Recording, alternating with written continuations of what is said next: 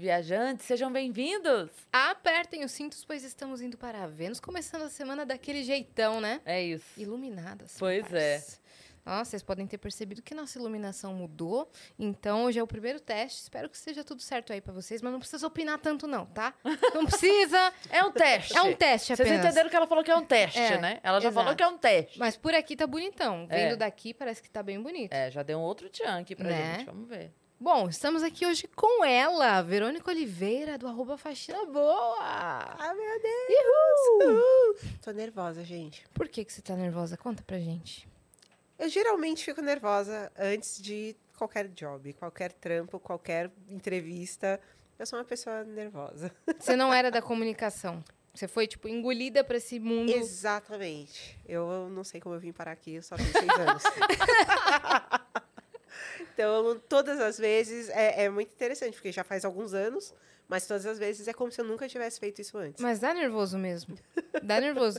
Outro dia me perguntaram. é, que a gente tá fazendo Vênus ao vivo com plateia, né? Me perguntaram, você não fica nervosa? E eu falei, cara, menos. Mas quando eu vou fazer, por exemplo, alguma coisa na TV, eu fico nervosa. Porque não é algo que eu tô habituada. Aqui a gente faz todo dia, então é. É. a nossa zona de conforto agora. Antes dava mais nervoso. Dá um friozinho na barriga, às vezes dá. Mas eu fico mais nervosa em situações que eu não faço sempre. Claro. Né? Sim, tipo, na é. TV ainda fico nervosa. Aí a pessoa pergunta, eu falo, ah, bublé, bublé, bublé. Não s- nada com nada. Tipo, da onde você mora? Cebolinha, ragatanga, entendeu? Umas coisas assim. Sempre assim. Cara, é isso, mas é, é, o, é o ambiente, né? Vai acostumando, vai. É, aí começa. Ah, é. Aí depois já. E aí? É que nem no Uber, né? Eu não vou falar nada pro Uber. No final, ah, então, seu Ulisses, então foi isso. Saí de coração partido mesmo. né? Então foi isso, Exatamente. seu Ulisses. É, eu sou aquela pessoa completamente travada. Daqui cinco minutos já todo mundo é melhor Você sabe amiga. Que é, comentaram até. Acho que foi no Twitter que alguém me mandou. Não lembro agora, mas alguém me mandou assim. Ai, no, no episódio tal, senti que os primeiros 15 minutos vocês não estavam muito falando com a convidada. Falou, gente, mas você já, já conversou pela primeira vez com uma pessoa que você nunca viu na vida? é assim, você É vai aos difícil. poucos, você vai. A pessoa vai conhecendo você, você vai conhecendo a pessoa, vai criando ali um vínculo. Depois de Sim. meia hora a gente já tá aqui, né? É muito difícil. Eu vou tirar foto. As primeiras fotos são horrorosas, as últimas está maravilhosa. Sessão de foto é assim, né? Porque Você vai ficando mais à vontade. E, e tem gente que é mais comunicativo e tal, já entra em qualquer conversa. Tem gente que, sabe, é mais malandra de entrar em qualquer conversa. É. Tem gente que, meu, tem às vezes uma barreirazinha que a gente vai quebrando aos poucos. Sim. Ou, ou porque não tá muito acostumado, como você disse que é o seu caso, ou porque já se ferrou tanto, É. já se meteu em tanta enrascada, Já sabe? foi tão exposta já na chega, vida. É. já chega meio ressabiada, já não quer tanto, já cada pergunta já fica assim, eita, será que essa pergunta é será que eu vou me enrolar? Será que estão fazendo essa pergunta pra então a pessoa leva um tempo pra se sentir em segurança, pra baixar a guarda, sabe? E quando eu vou fazer, sei lá, palestra, eu sempre acho que eu vou cair no palco. Eu sempre acho que eu vou Sério? tropeçar. Já cair na aconteceu? frente. Não! e é, é impressionante, assim, a minha cabeça tem a capacidade de pensar 500 cenários negativos para algo. Entendi. Que não... Ah, eu, eu penso isso com tudo, assim, em casa, com os meus filhos. Atravessando a rua, tipo, É. e se, se me atropelassem agora? Exato. Umas coisas assim, né? Sim. Você na, na varanda, assim, e se eu pegar meu celular e meu celular cair lá embaixo? Se eu colocar assim meu celular. É, exatamente. eu penso às vezes essas É, coisas. a também. minha cabeça é muito estranha, então eu, eu sou meio fantástico Isso de chama Bob. pessimismo. A minha, minha imaginação vai longe, então eu já, eu já sei lidar um pouco com isso, mas por outro lado ele me prepara para possíveis cenários. Entendi. Então eu já pensei tanto sobre isso que no momento em que realmente dá um ruim, eu já pensei naquilo em algum Entendeu? momento. Você não tava com. E eu, eu tenho a teoria que tem menos chance de acontecer. Por quê? Porque as tragédias são imprevistos. É. Se você previu. Deus falou, droga! Exatamente! entendeu? Você descobriu a pegadinha. Olha, não tinha pensado Olha aí. Olha aí. É, Então, eu sempre fico boa. pensando todos os cenários, é. todos, todos. Verônica já, pensei, sempre um já passo à frente. Aquele rolê do premonição comigo não Não, Não vai rolar. É, não vai rolar. Exato. é. Mas tô te achando super solta, tô te, achando, tô te achando super de boa e super simpática. Então acho que você vai bem. Vamos dar os recados, aí você vai se tranquilizando, beleza? Beleza. Ó, quer mandar pergunta pra Verônica, quer mandar mensagem aqui, acessa aí nv99.com.br barra Vênus ou venuspodcast.com.br pra migrar pra essa nova plataforma nossa. E A gente tem um limite de 10 mensagens, elas custam 300 Sparks. Se você quiser também fazer sua propaganda com a gente, seu anúncio, pode mandar lá que a gente faz por 4 mil Sparks. É isso. E se você estiver vendo a gente pela Twitch, tiver uma conta da Amazon, você pode linkar a sua conta da Twitch com a sua conta da Amazon, porque isso vai te dar um sub grátis por mês e você consegue apoiar um canal que você gosta sem gastar dinheiro. Então, linka a sua conta e ajuda o Vênus. Exato. E você sabia que esse mês de março foi o recorde de canal do canal de cortes do Vênus? É o quê? Foi o recorde do canal de cortes do Vênus. Batemos tudo em visualizações nunca antes batidas, entendeu? Então, se você quiser criar um canal de cortes também do Vênus, você está autorizado, só precisa esperar ah, acabar essa live. Eu, eu tava aqui. O que que esperar preciso acabar esperar? Precisava alguma esperar coisa. acabar uma, precisava algum- esperar alguma coisa. O miojo ficar pronto, o café ficar pronto. Secar a unha. É, esperar acabar essa live. Olha, Deus colocou um bloqueio pra não ameaçar mais vocês. Entendeu? Eu sou uma pessoa do bem. Essa luz aqui me iluminou. Então, pode criar, meus lindos. Mas espera a live acabar.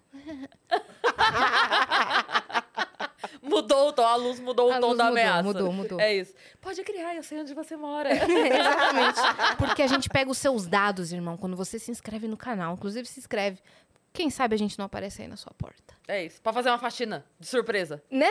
Ai, gente. Já pensou? Vamos, aquelas. Nossa, vamos. Vamos nós três? Nossa, vamos! Vamos fazer um podcast de faxina? A gente entra, Vamos. faxina na casa da pessoa, depois senta e Exatamente. Toma um conversa. café. Toma um café e conversa. Ai, Maravilhoso. gente, não dá ideia. Daqui Faxina a pouco eu cast. já tô marcando com as pessoas. Eu acho que, essa- eu acho que vai rolar, hein? Faxina né? cast. Eu faxina acho ótimo. cast. Caramba, Verônica. Quer marcar em casa toda segunda?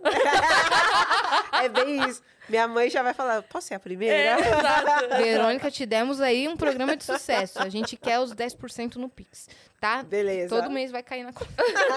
Temos surpresa, Vitão? Vamos lá. Se liga. Olha que maneiro. Ah, que perfeita! Meu Deus, a minha tatuagenzinha da estrelinha do mar. Tá lindo. Amei. Muito legal. Olha, ele passa e limpa, meu. meu, esse Gigalvão, ele tá sempre à frente de seu tempo. Que bonitinho. Adorei. Esse é o nosso emblema do dia. E ah, o código é? Faxineira de ideias, tá certo? Pra você resgatar, você tem 24 horas. Entra lá, nv99.com.br barra Vênus e você virou, vai receber em alta qualidade. E o Ai, Vênus? que lindo. Tá ali, ó. Desenhado, Tá no, ali, ó. desenhado no, No sabão. vidro, no sabão. É.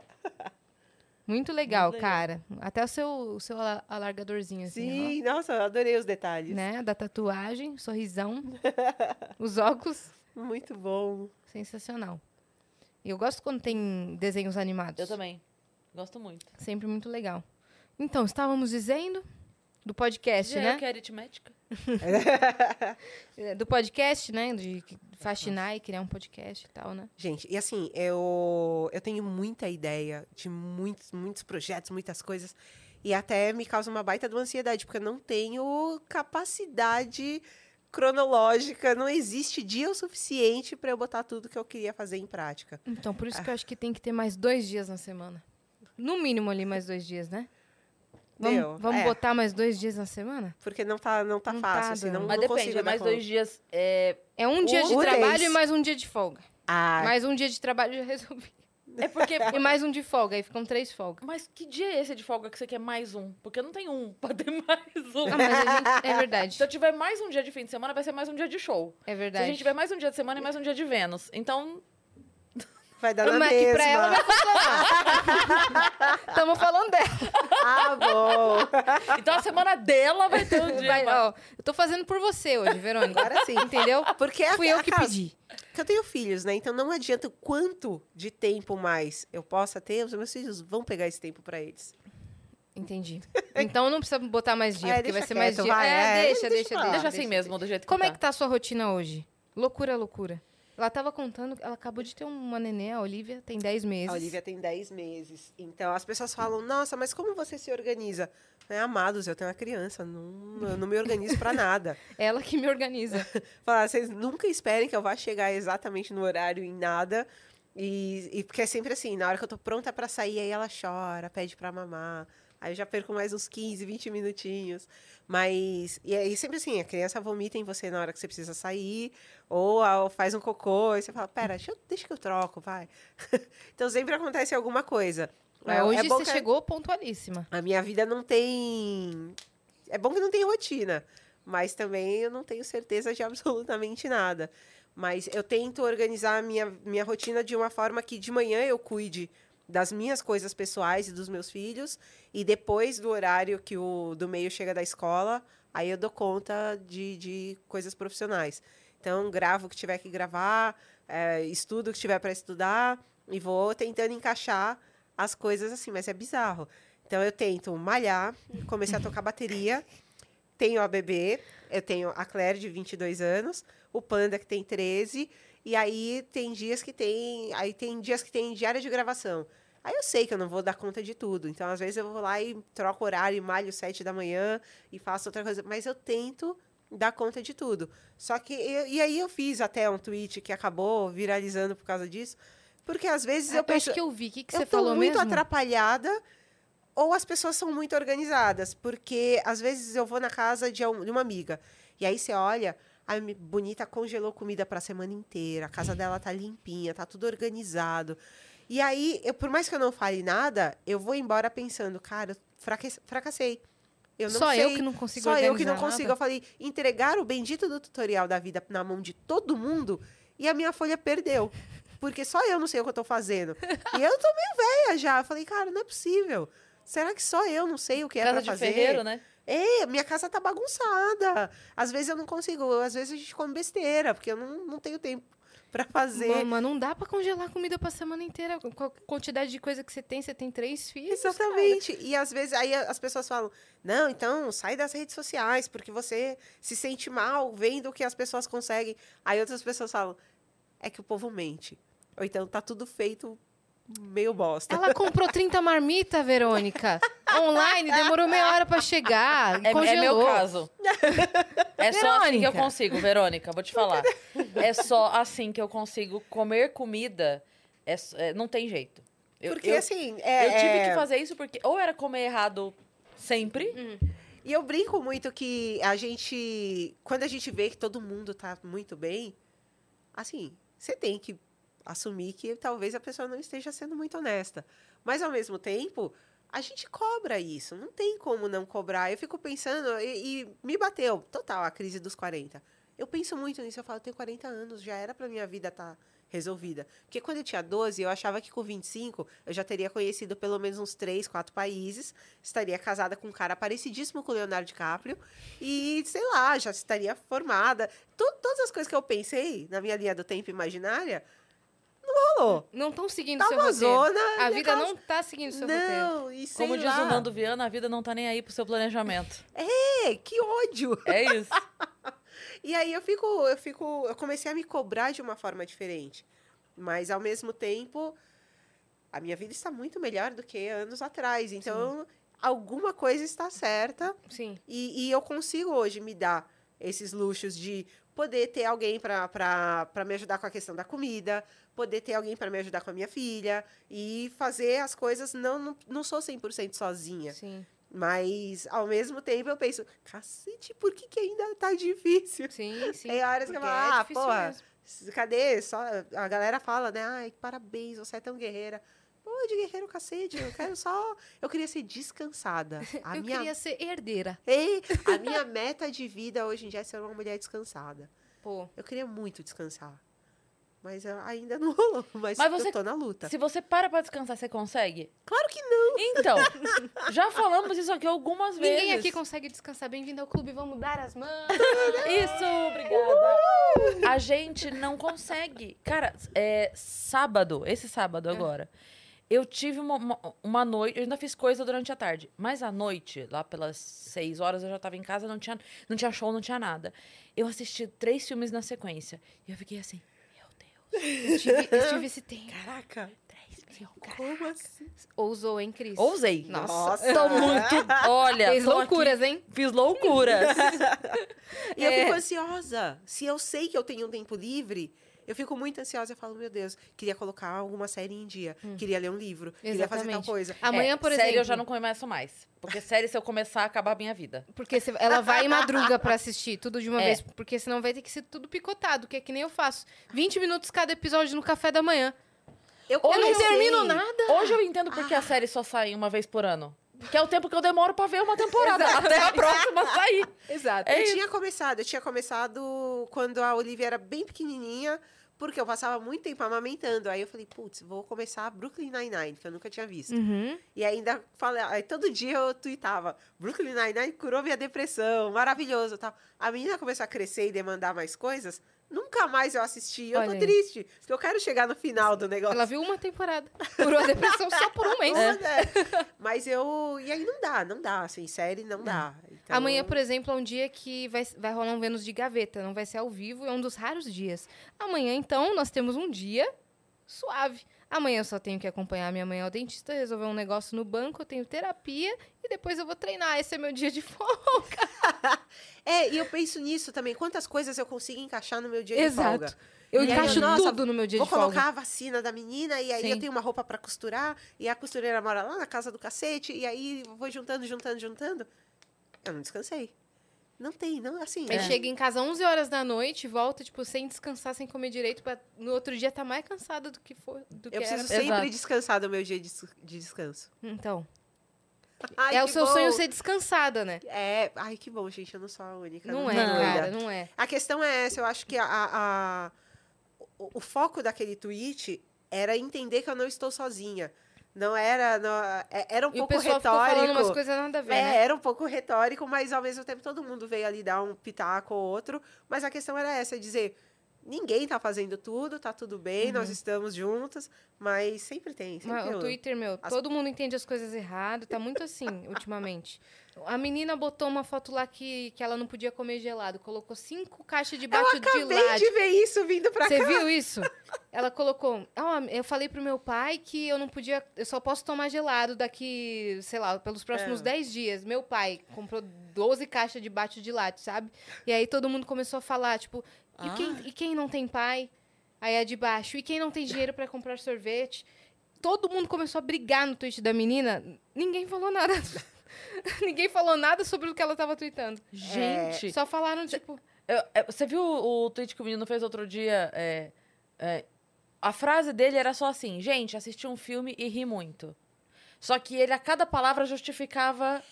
Muito pra- bom. Você viu esse? Que era tipo assim: Sim. gente, aí entre parênteses, animais também. Eu vi, sem querer fazer aqui nenhum tipo de É, sem eh, ofender menção. quem não pode pode ver enxergar, é, um filme, mas sem minimizar as outras artes, como teatro e dança É e tipo etc. isso. E ri muito, sem aqui querer ofender as pessoas que estão com depressão ou que não podem. Só que, só que ah, se você tirar tudo que tava entre parênteses, era só, gente, vi um filme e ri muito.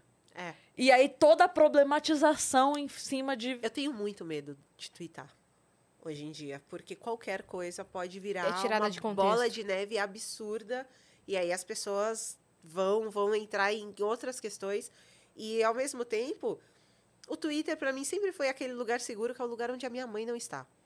E aí eu podia falar qualquer coisa. Depois eu fui entender que, ok, agora eu tenho um número de pessoas muito grandes ali. E quando algo viraliza, vem muita gente. Teve um tweet extremamente besta, porque às vezes aconteceu alguma coisa lá em casa, eu vou lá e mando pro Twitter.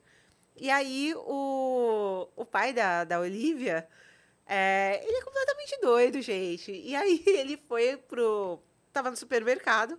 Aquelas, inclusive, ele é da, da Casa Verde, e ele tava no supermercado e a calça dele caiu e ele estava sem cueca.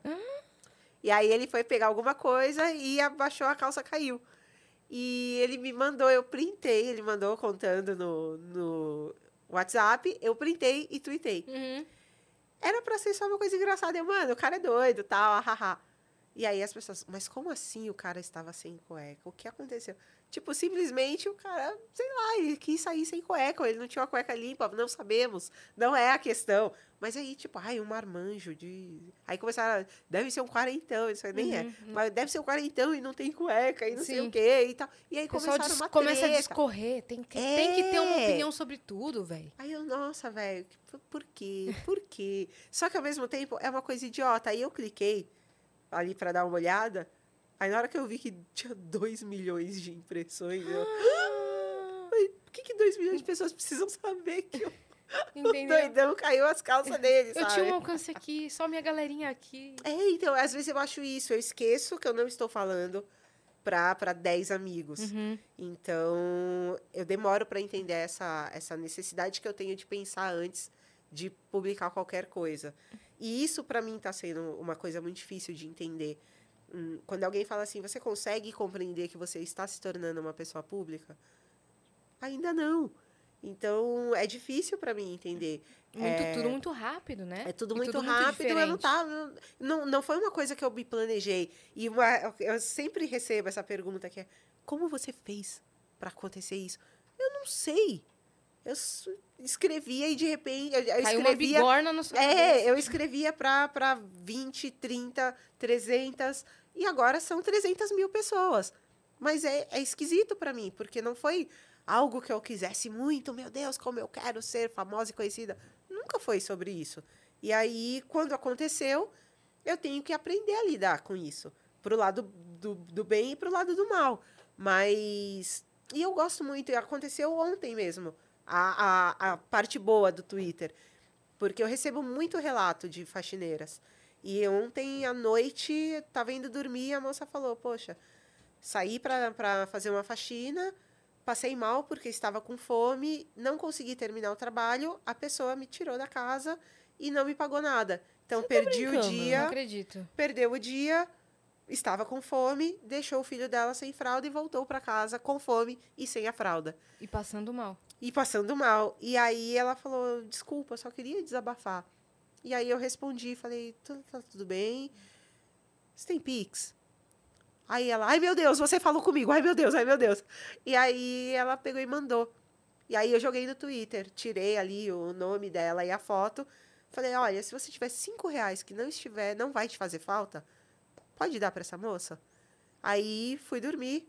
Acordei hoje, ela falou, meu Deus, eu paguei duas contas atrasadas, paguei meu aluguel e fiz compra. Olha meu aí. Deus, meu Deus, moça, meu Deus, moça. Uhum. Então é isso, gente tem sabe? que focar nessas pequenas coisas eu gosto, é, eu, eu Pequenas, grandes tenho, coisas. eu tenho espaço para fazer coisas muito legais Com nas certeza. redes sociais. Sabe, e é isso que eu quero. Às vezes me assusta saber é, como as pessoas tratam outras pessoas. Me assusta de verdade. Porque, Sim. assim, eu, eu, eu não sei se é, se é muito fora do nosso mundo, mas eu, de fato, valorizo todos os trabalhos à minha volta igualmente. De verdade mesmo, não é papinho, não, Aham. sabe?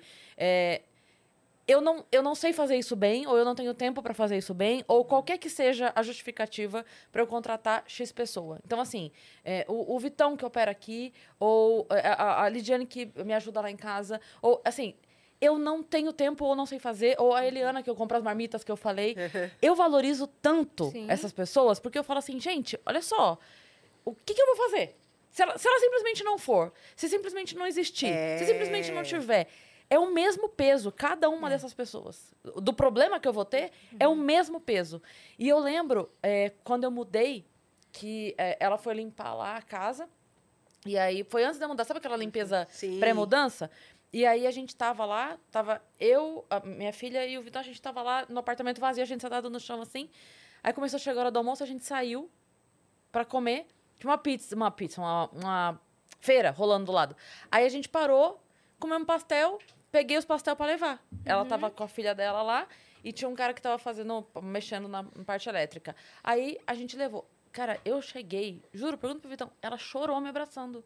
Ela veio, cara, você não sabe o que a gente passa, não sei o quê. Eu fiquei assim, gente, Eu fico o chocada que que estão fazendo com vocês por aí? Sim. Pelo... Porque assim, você entende? Não é, não é que eu montei um banquete, não é que. Sim. Nada, eu saí, era hora do almoço, não tinha, não tinha um fogão, não tinha um micro-ondas instalado na casa. É, aliás, as piores faxinas são em casas quando a pessoa ainda não se mudou. Sim. Porque ninguém lembra que a gente vai usar o banheiro e que não tem um papel Sim. higiênico. É. Sim. Aliás, a pessoa às vezes esquece que tem que comprar as coisas ainda.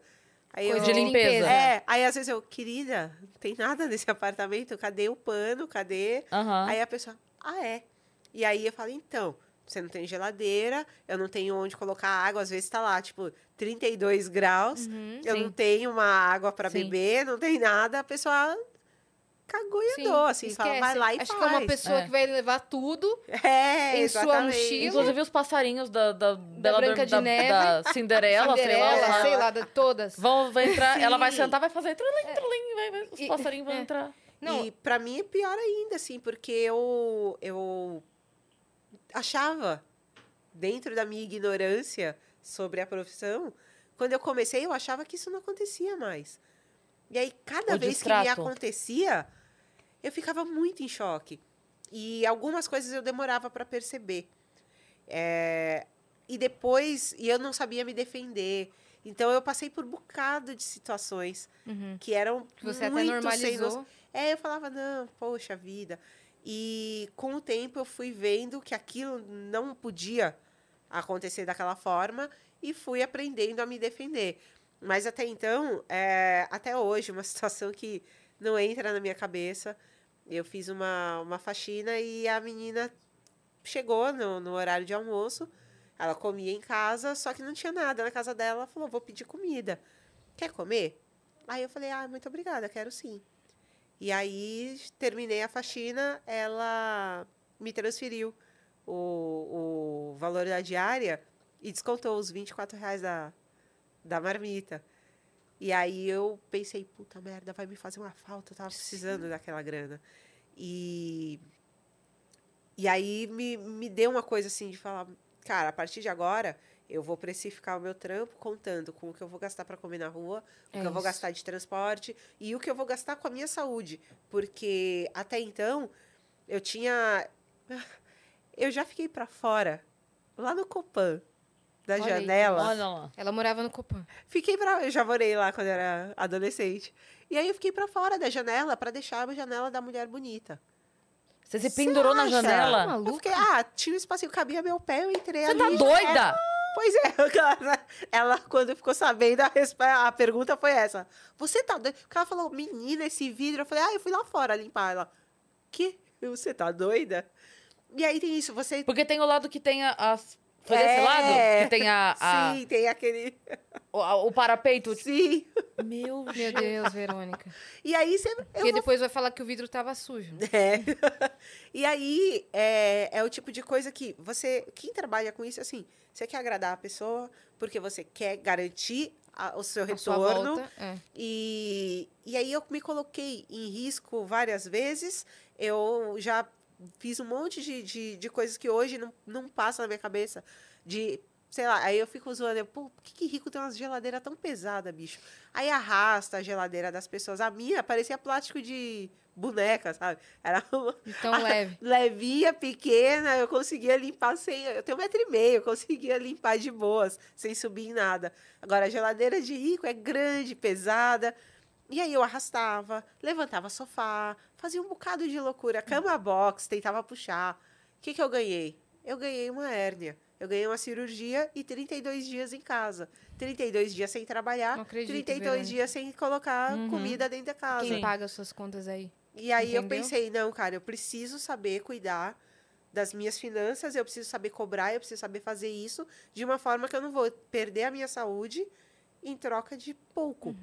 Sim. E aí as pessoas começam, a, ai, mas fulana faz faxina bem mais barato do que você. Ai, mas por quê? Por que você cobra caro assim? Então, quer dizer, não... E aí, quando a outra fulana não sabe que ela pode cobrar bem, e aí eu pensei, eu preciso É falar sobre exatamente isso. isso. Ela não sabe. E ela Então, não quer cobrar mais é. caro porque acha que não vão chamar. Uhum. E aí começa toda a, a- a minha ideia de passar isso na internet de um jeito em que quem contrata, porque o meu público, ele vai assim. Então, quem contrata o trabalho começa a ver que os comportamentos deles são, às vezes, inaceitáveis. Sim. E quem faz começa a perceber, opa, peraí, Eu não tenho que aceitar isso aí. eu não preciso viver dessa forma.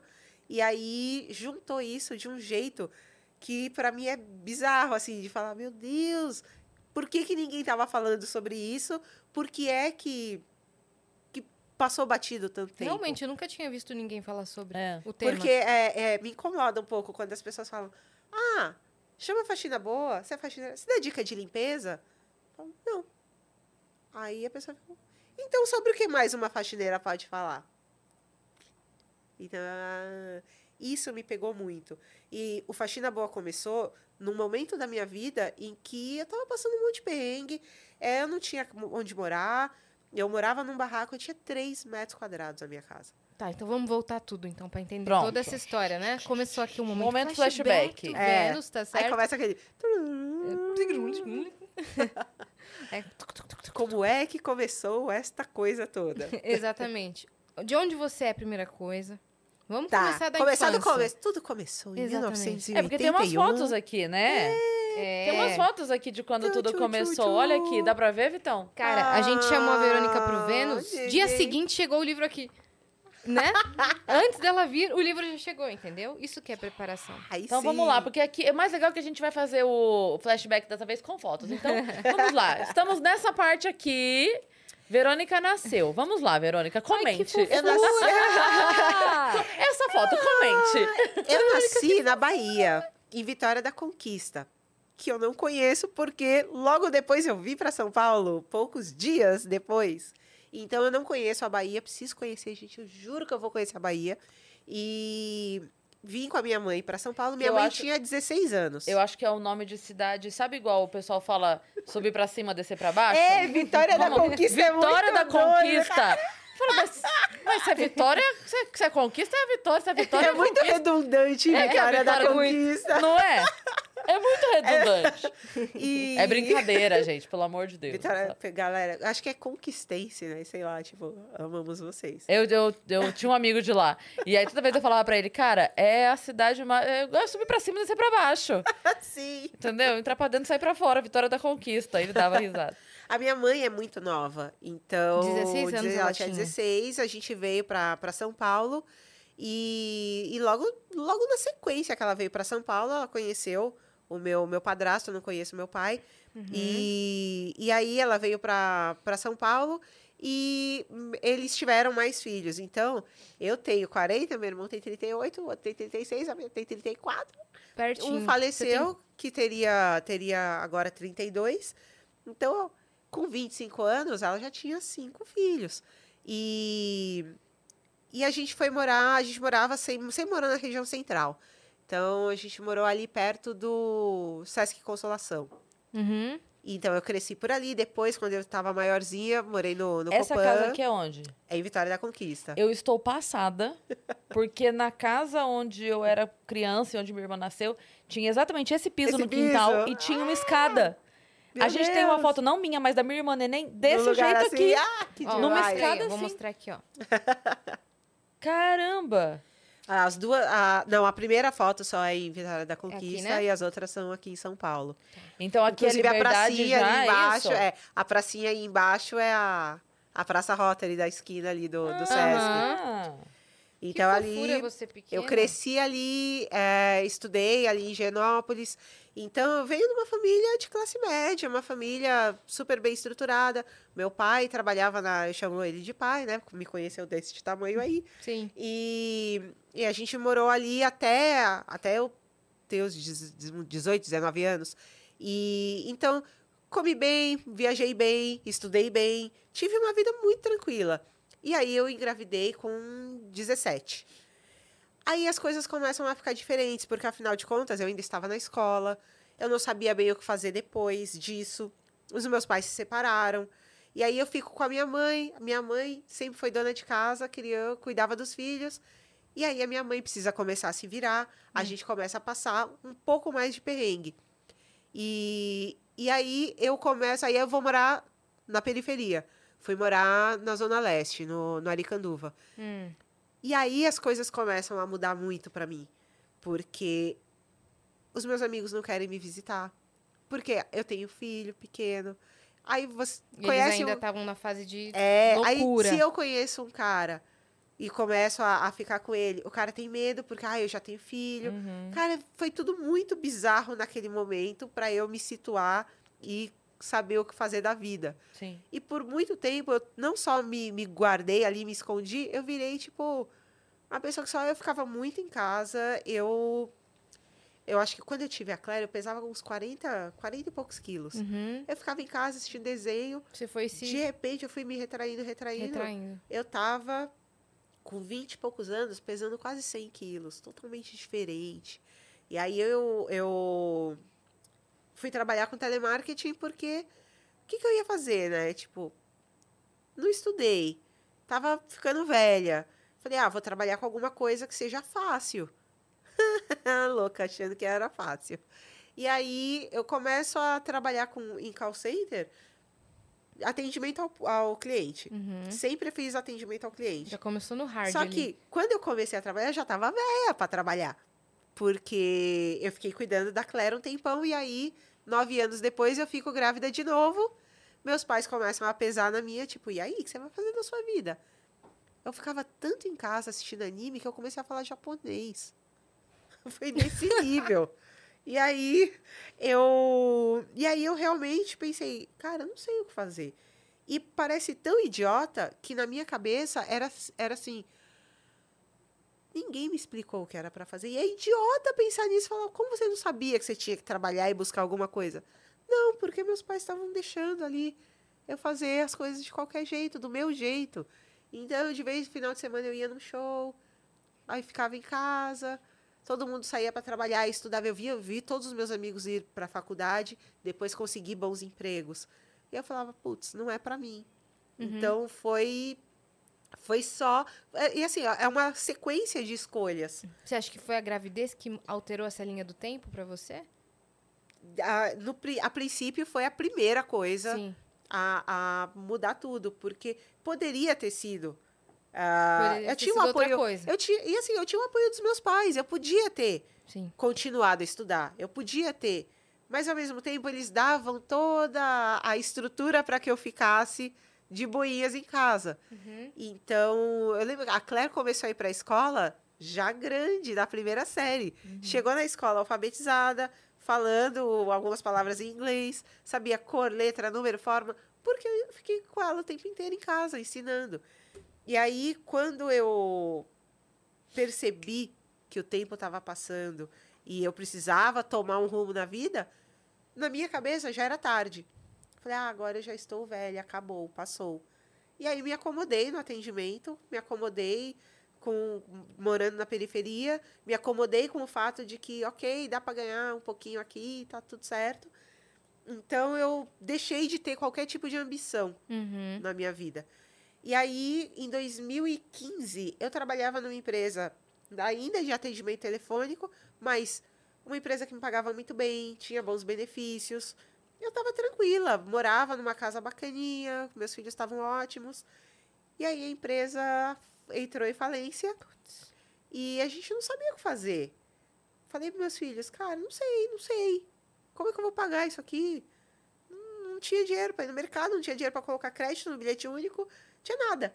E aí eu perdi a casa, entreguei a casa que eu morava de aluguel e fui procurar outro emprego no mesmo naipe do que eu estava antes. Não existe mais. E aí achei um emprego. Primeiro que Qual que apareceu era o emprego que você era atendimento antes, o que eu estava antes era atendimento de plano de saúde. Ah, tá. Aí eu encontrei um atendimento de marcação de exames em laboratório. Aí eles falaram, ó, 1.100 reais de salário, tipo, R$ 4,50 mais ou menos, eu acho que era meu, meu VR. Aí, ou você come, ou você bebe. Você escolhe. Um dia você come, um dia você bebe. E aí o cara falou ainda, ah, no RH, se você quiser ter o convênio, você está trabalhando na área da saúde. Tinha que pagar 100 reais para cada pessoa. Então, dos meus 1.100, eu ganhava uns 600 e pouquinho. No mês bom, batia 700. Aí arrumo... Primeiro, estamos em São Porque Paulo. você pegou o convênio familiar, é isso? Por- É, era, eu peguei é, o para mim, para Claire Sim. e pro, pro Panda. Então, deu 300 conto a menos É, caramba, no fim do cara. mês. Aí, Devia ser um direito, né? sim, chega a... A pessoa no, na imobiliária e entrega um olerite mostrando que cai, que cai 600 reais na sua conta.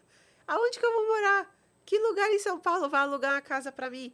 Se você tem que comprovar três vezes o valor do aluguel.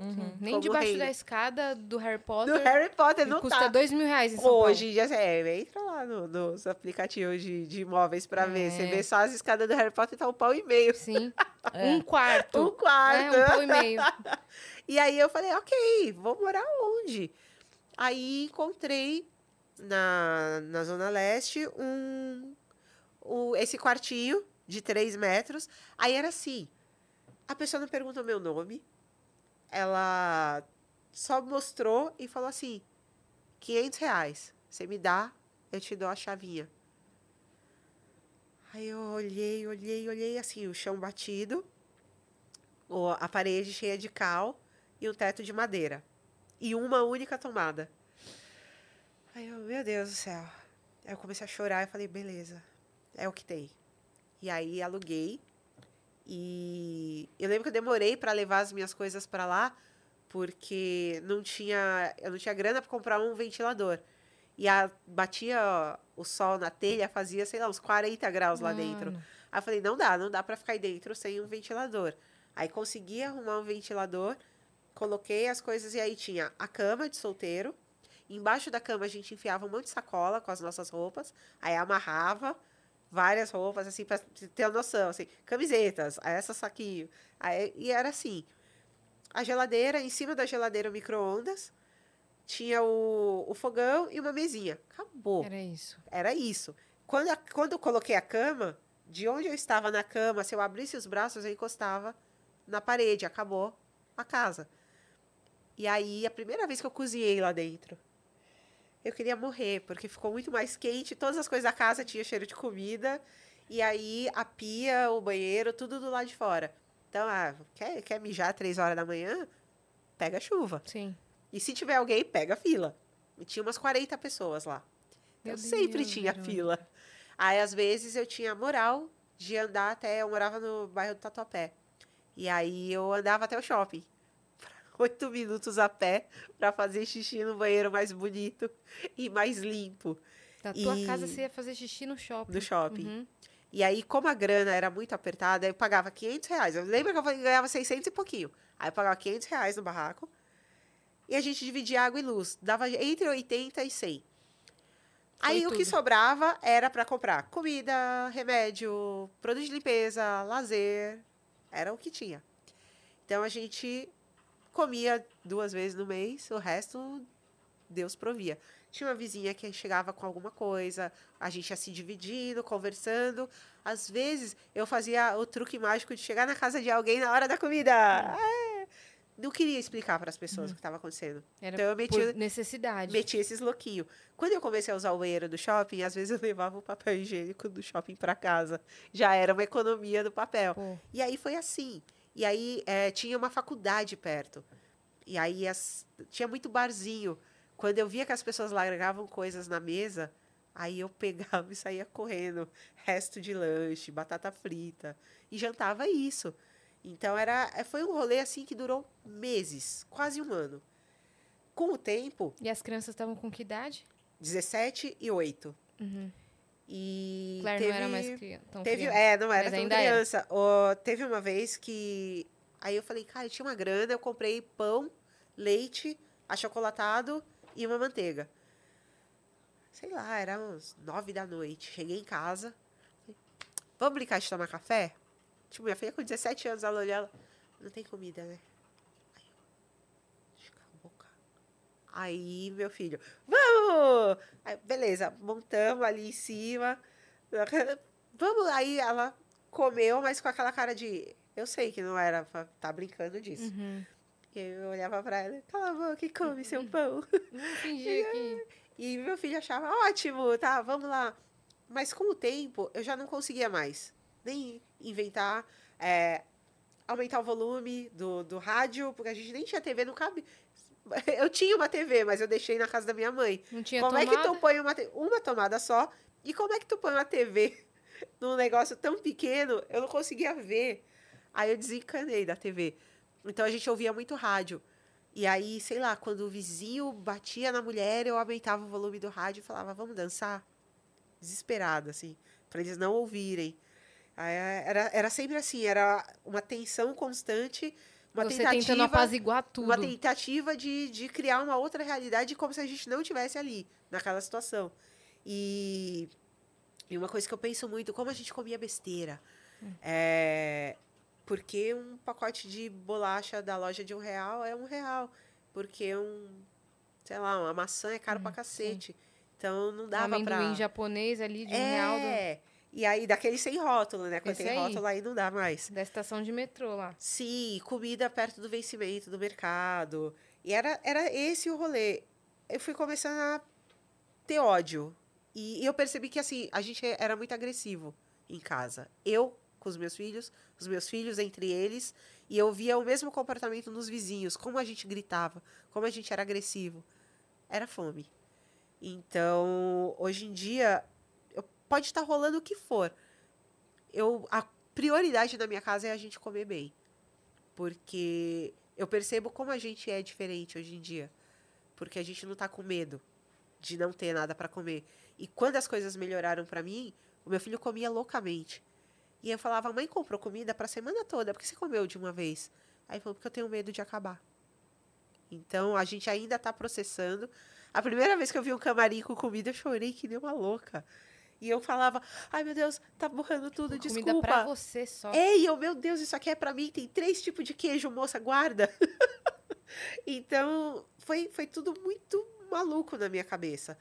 E eu não sabia mais como mostrar para os meus filhos que eu não sabia fazer alguma coisa para tirar a gente daquilo. Então, eu comecei a ter crise de pânico no meio da rua. Eu chorava trabalhando. Então, uma vez eu estava agendando um ultrassom para uma mulher e eu comecei a chorar. E aí eu tentava falar com ela e não saía. E eu ficava. E eu falei, meu Deus do céu, não dá. E aí a, a minha superiora teve que chamar alguém para me buscar e me tirar de dentro da empresa, porque eu só chorava. E por muitos anos, quando eu passo próximo do lugar da empresa, eu tinha a mesma reação. Hoje em dia eu consigo andar ali ter, sem ter esse sentimento. Sim. Mas por muito tempo foi muito ruim. E aí eu passou mais esse tempo da- das crises, eu cheguei na conclusão de que o que, que meus filhos têm a ver com o fato de eu ser uma incompetente para cuidar deles? Aí eu falava, cara, o problema deles sou eu. E aí eu tentei suicídio no final de 2016. A gente já estava uma semana sem comer. Eu não aguentava mais. E aí eu fui, a minha filha me encontrou, chamou a ambulância, chamou uma amiga. Ela me conta que ela fez a manobra de, de Uhum. ressuscitar, Massagem cardíaca? massagem cardíaca. E ela falava, mãe, eu não sabia o que eu estava fazendo. Se você morresse, a culpa ia ser minha. Então, puta, pra mim até hoje é um negócio que me pega muito. Porque ela. Aí eu brinco com ela, eu falo, ah, eu. Eu falo, eu te coloquei aqui e você me colocou aqui também. Uhum. Então, a gente melhorou, assim, hoje em dia até a nossa, a nossa relação. Se aproximaram. A gente tá, tá mais próximas, assim, depois de ter passado tanto perrengue juntas. E ela. E ela conseguiu, sabe, chamar. Seu filho não viu. Não. Eu- ele, tava, ele tava com a minha mãe. E aí é, foi, foi um negócio assim, bizarro, bizarro. Acordar no hospital, meu irmão tava. Aí eu acordei, meu irmão tava com uma Bíblia aberta e ele dormindo, assim, tudo molhado, assim, na camisa dele. Então eu comecei a pensar, falei, cara, pô, é, é que tem aquela coisa, ah, o mundo me abandonou. E aí eu acordo no hospital, tá lá, filhos, Uhum. mãe, irmãos, todo mundo preocupado, vários amigos mandando mensagem. E aí eu, ai meu Deus, o médico falou: olha, não posso te liberar porque a gente não tem psiquiatra. A gente tem que te encaminhar para um, um hos- hospital ou para um psiquiatra. E aí falou: você aceita ir para uma clínica? Eu falei: sim. Aí quando me mandaram para a clínica, eu, já, eu ainda estava muito, muito dopada dos remédios. Aí eu dormi vinte e tantas horas.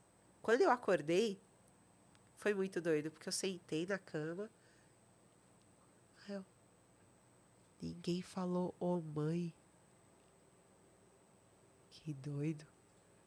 Tem uns 17 anos que eu não dormia. Aí eu pensei naquele momento, falei, cara, eu vou aproveitar isso aqui. Aí conversava com todos os médicos, tomava todos os remédios, fazia tudo o que era proposto pela clínica. E. Mas você podia ter contato com a família, né? Isso, a minha Ah, família tá. ia lá me visitar todos os dias. É, e foi, foi tão engraçado, porque eu lembrei dos malditos 100 reais que eu pagava do convênio. A clínica era em Moema, tinha uma piscina e tinha cinco refeições diárias. Eu nunca me senti tão rica em toda a minha vida. eu falei, até que enfim fez sentido esta merda. E é horrível pensar que foi aquelas, né? Fui chegando onde eu tava querendo. De um jeito horrível, tinha chá. Eu, sou- eu sou muito viciada em chamate. Eu tenho um chamate tatuado no braço. Eu tinha chamar, tinha vontade lá na clínica. Eu falava, meu Deus, é o paraíso. Cara, né? Tipo, literalmente, eu precisei morrer para chegar Sim. Que loucura, onde eu né? queria. E aí foi. Aí chegou um momento em que um médico falou comigo. É, Cara, eu não acho que você é doente. É, Eu acho que você é pobre. E, mano, você não pode deixar isso te destruir. Uhum. E aí eu pensei, o filho da puta, o cara é médico, quanto ele ganha, né? meu? Porque, é, ó, outra coisa, quando você tá deprimido, quando você tá doente, as pessoas te falam o quê? Medita, come bem, dorme oito horas. Fica feliz. Fica feliz. Mano, você É tá linda. lá. É, você tá lá trabalhando que nem uma desgraçada pra ganhar 600 conto, não tem o que comer e a pessoa vem lá, medita. Que medita o cacete, eu quero comer. Como que você vai dormir oito horas? Você tá É. cansada, você tá... Então, tipo, é muito difícil a pessoa entender, porque você tem o convênio da empresa, aí o médico acha que você tá vivendo bem. Então, é difícil a pessoa ter essa noção do quanto a, a, a gente só vai buscar a saúde mental se a gente tiver o mínimo para sobreviver. Sim. Então. Nossa vida financeira afeta diretamente Tudo é quando alguém falar, "Ai, áreas, não é, né? não é sobre dinheiro. Não é sobre dinheiro porque tu tem dinheiro, caralho. Aí você pode achar Sim. que as coisas não são Não é sobre, sobre, dinheiro. dinheiro. E aí eu saí do, dessa internação disposta, assim. Eu falei, mano, eu vou achar alguma coisa pra mim. Que não vai ser atender telefone em troca de 600 conto. Só que eu não fazia a menor ideia. E aí um dia eu fui dormir na casa de uma amiga, algum, algumas, alguns dias depois que eu tive alta. E aí eu limpei a casa dela enquanto a gente tava conversando. Comi, terminei de comer, lavei a louça. Aí vi que o fogão tava sujo, dei uma limpadinha. Aí comecei a limpar aqui, aqui, aqui, aqui. De repente tava loucona lá, já dobrei a roupa, coloquei o chinelo, comecei a esfregar as coisas. Aí na hora que acabou, tomamos banho, pedimos uma pizza, fomos ver filme. Aí ela encostou assim, ela, ou, posso te dar 150 reais, que eu, é o que eu pago pra mulher que vem aqui. Aí eu, quem é que limpa essa porra se tá sujo desse jeito? Não faz nem sentido que ela pagasse alguém, tava mal zoado o negócio.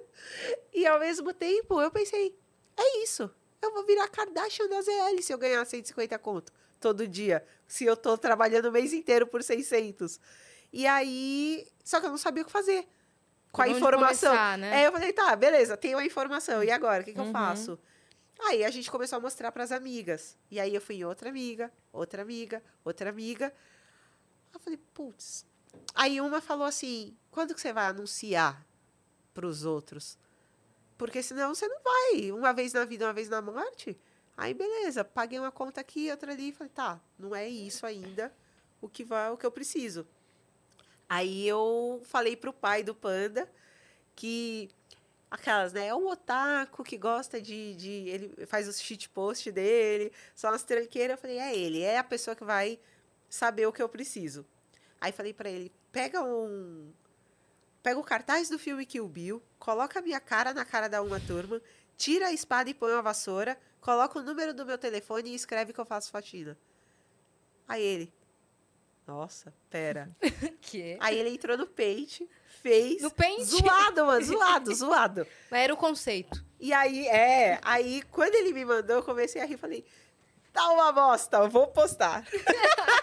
Esse eu não vi aqui, eu só vi a Tem parte aí- do Better Call Verônica, Tem que eu já ri Ai. muito. que foi o segundo que a gente fez.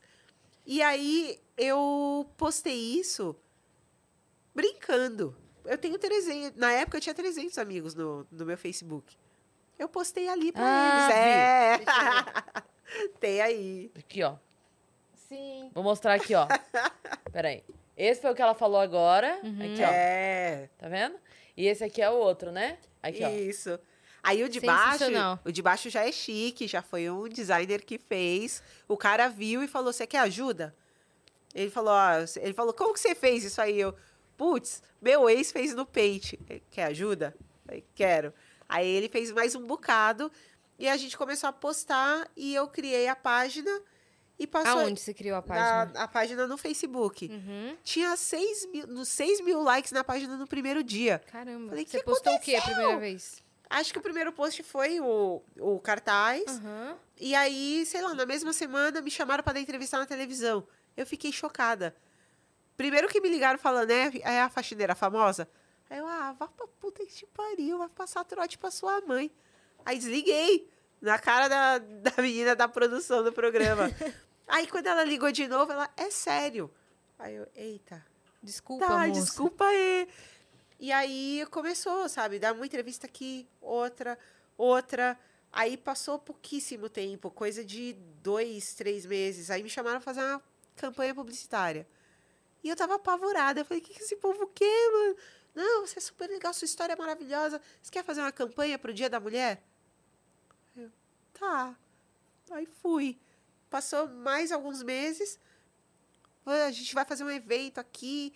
É, foi na sede do Twitter para uma, uma empresa de comunicação. Você quer dar uma palestra lá? Eu fui olhar os outros palestrantes. Tinha, sei lá, tipo, redator da Marvel, gente de Meu Deus. agência, coisa assim. Você quer ir? Aí eu, não. Aí eu, não, eu não sei falar. Eu, come...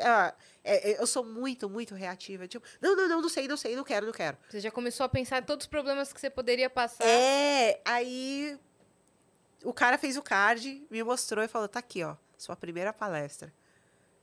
Aí eu, mano, não faz nem sentido. Aí eu topei, fui chorando no Uber até o lugar. Chegou lá, eu entrei no banheiro, comecei a vomitar chorando. Eu, eu não quero, eu não quero falar para as pessoas. Mistura de sensações, Uma né? coisa horrorosa. Aí tomei o remédio para dor de cabeça, peguei o microfone e fui. Cara, foi muito bom.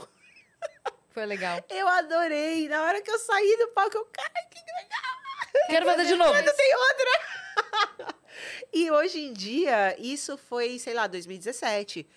Eu tenho uma parede cheia de preguinho com todos os crachás de eventos que eu já palestrei.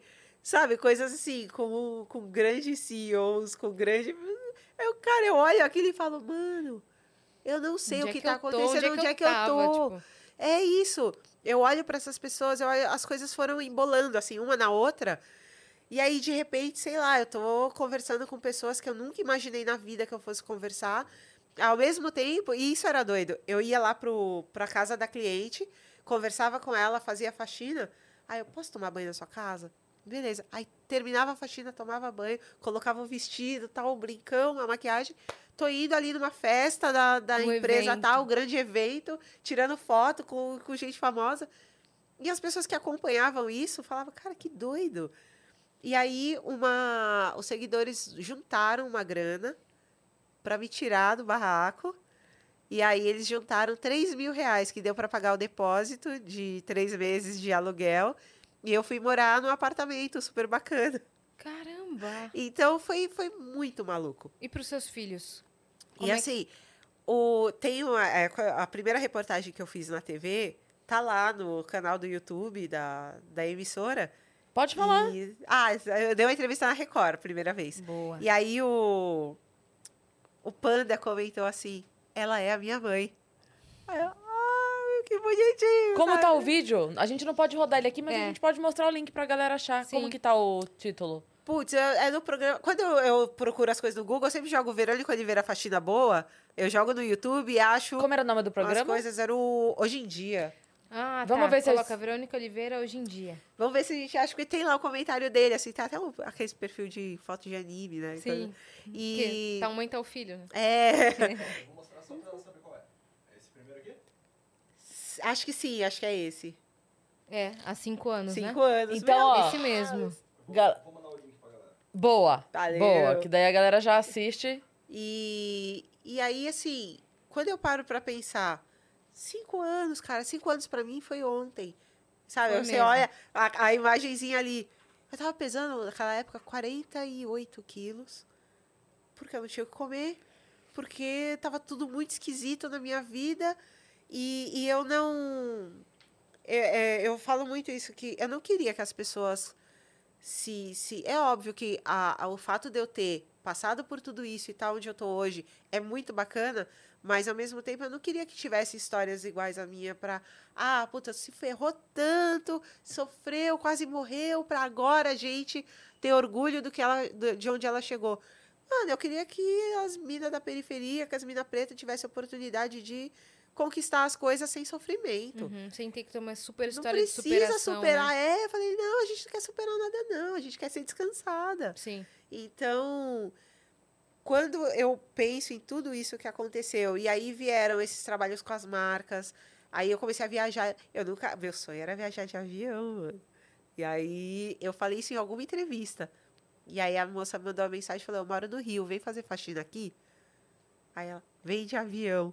E eu, ai meu Deus, ai meu Deus, ai meu Deus. Eu tenho foto segurando assim o, o computador comprando a passagem. Assim. E pousar no Rio de avião é lindo, né? Caraca. Até hoje, assim. Foi no Santos Dumont? Faz pouco tempo, quer dizer, eu tava com, foi no dia que eu fiz 38, 37, que eu fiz essa que eu fiz essa viagem. E faz três anos. Se eu pegar um avião pro Rio, eu vou chorar de novo. Eu ainda não, eu não fiz o costume, eu ainda choro quando eu viajo de avião. Eu vou viajar depois de amanhã, eu vou chorar de novo. Pra onde? Eu vou pra Gramado com os meus filhos. Ai, que incrível! Então, a, a, a Olivia tá vivendo um rolê que a gente nunca imaginou. Então, a menina tem 10 meses, já vai viajar de avião, coisa que eu levei É. 37, 37, 38 anos pra Uhum. fazer. É, ela já viajou, já foi pra praia, já foi, já acampou, já fez um monte de coisa, já andou Tá de com a vida barco. boa. Sim. É, falei, aí sim, é quase a filha da Beyoncé, a menina, mano. Tá pensando que. É, a filha da Verônica, pô. Eu, eu tava vendo outro dia um vídeo. Eu me enxergo muito em tudo isso que você tá falando. Eu também fui mãe muito jovem e também me sinto essa ruptura familiar. Eu, eu sinto que eu sou também, sabe? E eu tava vendo um vídeo essa semana que tava dizendo exatamente isso. Assim, seja você a ruptura familiar da sua família. Toda família tem É. aquela pessoa que vai, que vai ser o que ninguém acreditou, que vai chegar onde ninguém achava que ia chegar. Por que não você ser essa pessoa da sua família? Sabe? E assim, então, assim, meus irmãos todos têm casa própria, todo mundo tem carro, todo mundo estudou. E aí eu sempre fui, ah, tatuada, a que teve filho cedo, a que Agora, aí eu tenho uma irmã, a mais novinha, tá com 24. E ela falou assim: putz, você me tirou de um lugar tão confortável, porque a errada era você. Aham. Agora que tu deu certo. E o os outros tá também nela. já. E os outros já são certinhos. Aí ela tem 24, é tatuada, ainda não estudou. Aí ela, meu Deus, agora vão olhar pra mim. vão lembrar que eu existo. É, eu falei, ixi, agora se ferrou. Se vira. Falei, agora o problema da família é você, graças a Deus. Levei 40 anos pra sair desse lugar. Agora segura a bronca aí. Aham. Mas tinha muito isso também. Ah, a Verônica é o problema da família. A Verônica não sabe fazer nada. Uhum. A Verônica não sabe. Eu adorei que era. A Verônica não sabe lidar com dinheiro. Mas a Verônica nunca teve dinheiro para lidar. Como Então. que ia aprender? E, e essa questão me pega muito. Quando eu comecei a fazer as faxinas, a primeira coisa que eu comprei foi um celular. Porque eu estava fazendo os posts, porque eu precisava. E aí chega na casa, a pessoa vira e fala: Isso aí é muito bom para você, você não precisa ter. Que? Então era assim: ah, para que, que você acha que você precisa disso?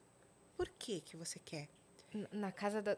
A cliente falou para mim. Não acredito nisso. E é a- uma coisa que já me aconteceu que foi maravilhosa. Ela morava no Oscar Freire e ela ficava assim: Você trabalha todo dia? Mas é uma casa só? A mesma coisa que você cobrou de mim, você cobra de todo mundo? Aí eu, moça, você quer saber quanto eu ganho? Aí ela ficou meio assim, porque ela, ela foi ela que falou do celular. Eu chamo até hoje ela de Oa Baby. Porque a Baby tinha. Ela falou que ela era recém-formada em direito e que ela ganhava menos do que eu. Me deu uma vontade de falar, então vai esfregar a privada. Tipo, vai lá e corre atrás do que você quer.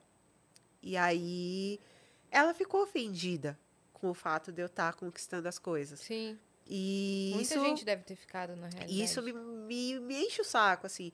Porque eu sempre falo, quando alguém fala, nossa, tá fazendo tal coisa, tá viajando. Mas na hora que eu tava de 7 horas da manhã dentro do busão para chegar às 9 na faxina, trabalhar o dia inteiro para depois fazer curso, para depois chegar em casa, corrigir lição dos meus filhos, fazer alguma coisa para comer, sabendo que no outro dia eu tinha que pegar o trem de novo e escrever. Eu escrevi meu livro sentada no chão do trem, fazendo os textos no celular, jogando na nuvem, para depois ter os textos ali. Meu, ninguém quis passar por essa parte. Agora fica olhando, ai, ai, você tem isso, você tem aquilo. Porra, mas eu me esforcei para ter. É, nin- ninguém Então- quer o ônus, né? É, Sim, quer só o bônus. Você quer só o É. bônus. Então, eu, eu, eu tô aprendendo a lidar com, a- com, é, esse tipo de hater. É, já falaram pra mim, eu gostava mais de você antes. Aí eu, antes do quê? Quando eu tava fodida? É? Por que é que isso é um atrativo? Assim, mas eu, aí eu, hoje eu foco que é a minoria, Sim. que as pessoas gostam de ver as minhas conquistas. Quem chegou cinco anos atrás e viu aquela reportagem, quem viu a casa, aquela reportagem mostra aonde eu morava. Sim. Tem uma foto aqui também que eu Então, vi. Tem a foto. Eu fiquei meio imersa aqui que eu tava. Eu, teve uma hora eu vai ler. assim, Tem uma hora que eu falei assim, Eu- meu eu Deus, eu também preciso parar. Porque ela está aqui, mas eu não consigo parar. Porque é muito legal de verdade, cara. Deu. Assim, são muitos processos, são muitas coisas. E aí, é, é, não é como se eu tivesse acordado com 300 mil seguidores, Sim. fazendo publi e tá tudo lindo. Uhum. Não foi Meu. assim. Não foi, ai, que sorte. Que bom que você deu sorte. Pô, gente, eu, Não, e assim, não. o quanto eu, eu me preocupo com o que eu tô fazendo, o quanto eu me preparo para o que eu tô fazendo, porque eu não sabia isso. Então, é. É inegável que você teve uma janela de oportunidade. sim. Mas é uma frase que eu já falei, que outra vez que eu já ouvi também e levo pra vida, que é que a sorte me encontre trabalhando. Porque Sim. se a sorte aparece e você tá dormindo, foi. Quantas pessoas viralizam nas redes sociais Exato. e passa três semanas e ninguém lembra mais? Exatamente. Acabou o Nossa. negócio. A gente tá sincronizado. É. Mas é exatamente isso. Então, assim, é inegável que você teve uma janela de oportunidade. Sim. Ninguém tá negando o fato de que é, muitas outras meninas estavam limpando casas e você teve uma oportunidade diferente, ok. E é inegável Sim. que houve a oportunidade, mas o quanto você se preparou para essa oportunidade? E ela deu o passo de Exato. vou criar página, vou fazer um Exato. anúncio É. diferente, vou postar conteúdo porque eu não tô vendo ninguém falando disso. É. Isso. Pô, É. Então você se preparou, você tava ali Sim. se colocando à frente, se preparando. Tô, universo, tô pronta, né? Aquela. Pai, se É. achar que é a hora, sua filha está Isso, pronta. a filha está pronta. Não, porque eu, eu brinco, quando acontece muita coisa boa, eu sempre falo, mano, eu tô muito exaltada, a humilhação deve estar só esperando. Eu também penso isso, sabia? Não dá medo, E às gente, pelo amor de A Deus. humilhação mesmo. Eu tô, eu tô sempre... Nossa, eu acho que eu tenho tanta cota de humilhação que quando chega exaltada, eu, falo, é isso aí. É, não, eu- Demorou. Tá tudo dando muito certo, eu não falo, tô, tô com medo da rasteira que vem, gente. É, eu, tô, eu, sempre acho que como teve, como teve muita humilhação, eu acho que eu tô com créditos. Aham. É, Então eu, eu acho que eu agora- tenho muito crédito também. Tá pode. exaltando, exaltando. Deixa exaltar aí que eu já cumpri um monte de Exatamente. humilhação. Olha, De- eu, eu levei. qu- Quantos anos você Tamo falou? no topo da eu também fui até uns 35 anos de, de humilhação. Humilhação, é. Então, minha filha, eu posso ir de agora até os 78, tranquilona. Porque assim, eu não posso considerar o que o, o período é, é, o período, por exemplo, que meus pais me deram todas as oportunidades, porque aí tudo veio deles. A partir do momento em que eu passo a trabalhar por minha, por minha conta e me sustentar, que no, no livro eu escrevo, eu falo, cara, como me doeu saber que o sabão em pó era caro? Porque quando eu moro com meus pais, eu não tô nem aí. Eu Sim. viro lá a caixa É. e dane-se. Quando eu começo a comprar e falo, rapaz, é, É. caro isso aqui. É. Sim, Usa tudo porque é Você caro. começa a medir, depois passa assim. É. Cara, o leite é, muito caro. leite é tudo muito caro. cara. Então. Eu falei isso pra minha filha outro dia, que ela tava, tava fazendo conta e tal, pra sair de casa. Eu falei, eu não quero que você tenha essa preocupação agora. Eu sei que vai chegar o momento de ter. Mas Sim. espera só um pouquinho pra ter, porque é uma coisa que a gente não consegue explicar. É. Você não consegue explicar sem a pessoa viver. Não dá. A minha filha saiu de casa uma Saiu? vez e voltou, porque é muito perrengue. Ela falou: sabe o que é horrível? Depois que você paga a água, a luz, o aluguel, a internet, acaba o dinheiro. Aí eu. Ah! Parabéns pela constatação. É. Nossa, cara, não sobra nada. Aí eu, "Hum, Parece que você finalmente- life. É isso. Bem-vindo ao, ao mundo adulto. É. Cacete, viu todos esses anos eu falando isso? Você precisou passar pelo rolê É, pra pô. falar. É. É, e geralmente eu também foi a mesma coisa. Sim. Cla- Claro, É que a- claro. A pessoa só vai entender mesmo quando ela vive. Não tem É. como. Por isso que o Panda fala que eu vou sustentar ele até ele criar jogos e ficar rico. Ele fala que ele vai criar um jogo, vai vender para uma grande plataforma, ficar muito rico e comprar uma casa com jacuzzi. É isso a aí. mãe está aguardando, inclusive, Né? porque e ele fala: enquanto isso não acontecer, eu vou ficar com a minha mãe. Tô ferrada. Panda com 40 anos. É. Não, mas espera aí que vai Tô criando aqui, acontecer. mãe. Tô criando meu jogo. Não, É. não, bota o fé. Se ele já tá com esse plano traçado, meu, agora é só. Pois é. Mas Só é, focar. filho é muito doido, né? Porque eu criei várias expectativas. Depois é que eu me liguei que é, eu achava que a gente ia ser Lorelai e Rory. Nada a ver, mano. Ai, Gilmore Girls. é, quem tem filha nova deve ser mó gostoso, porque crescem juntas. Nossa, mó terror as, as duas. Tretas e mais tretas. E nada de crescer junto, cacete. Nossa, eu dei muito sorte. Porque a gente é Ela muito é- Lorelai e Sério? Rory. Ai, eu não, Muito. sabia, Com a eu não filha fui nem dela. um pouco. É que hoje ela não veio, mas se ela tivesse que ser ver, a gente é muito parceira. assim, mas é porque eu acho que a gente. fomos- você teve mais, né? Mas É. No Autoalete. o meu foi só eu e a Má sempre, sempre fomos nós duas no perrengue, na parte boa. Então a gente acabou criando um laço forte disso, de passar o perrengue junto, Sim. de uma só É, ter a então, outra. depois, a minha filha, ela, ela, por não ter proximidade com o pai, ela criou na cabeça dela a- aquela projeção do pai que ela queria muito ter.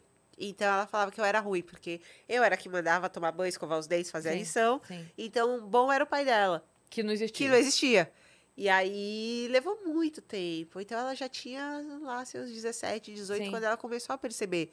Ah, Opa, pera, quem é que tá... E aí, foi isso também, essa situação toda. Que foi colocar a gente, tipo, na, na, na possibilidade dela perder a mãe. É que ela falou, peraí, quem tá fazendo tudo por mim é a É minha ela. mãe. Aham. Cara, é- se eu tivesse morrido, o pai dela não ia aparecer. Sim, Falar, ai, filha, ai, estou aqui. Não ia. Então, acho que foi um momento que também mudou pra ela. E hoje Caiu uma fichona. caiu Né? uma fichona da porra. E agora ela tá.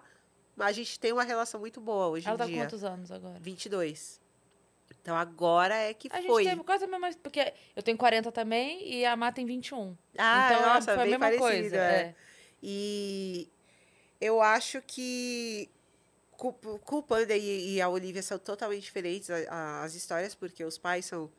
Eu, eu brinco que o pai da Claire é o. Ele tá lá no, no home office dele. O pai do Panda é o semipresencial, porque ele vem no final É de híbrido. semana, é o híbrido. E o Murilo tá sempre perto da gente. Agora eu tenho, conheço os três tipos ali de, de paternidade. Mas o, o, o que muda muito a relação. O Panda tem um pouco disso. Ah, mas na casa do meu pai pode rolar. Tipo, a gente pode viver só comendo besteira e dormir qualquer hora e jogar o dia inteiro. Falei, claro, né? Porque com seu pai é o final de semana. Comigo é a vida real. E aí eu sou a chata. Eu, Sim.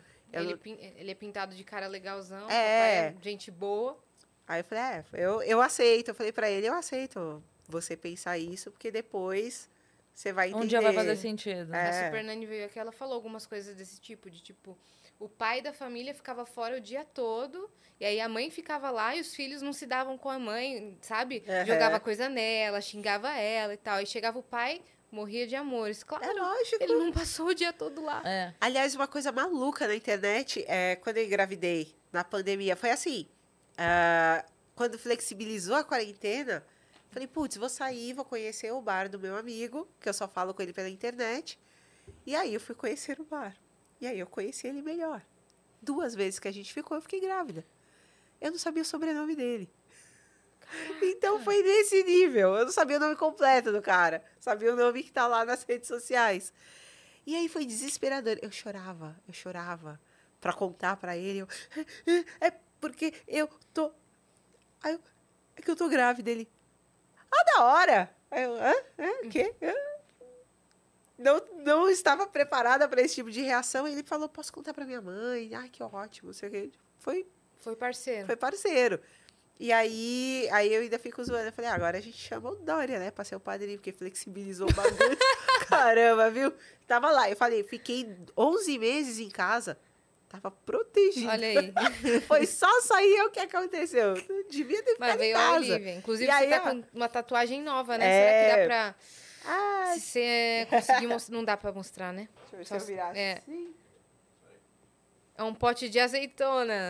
Que Olivia é azeitona.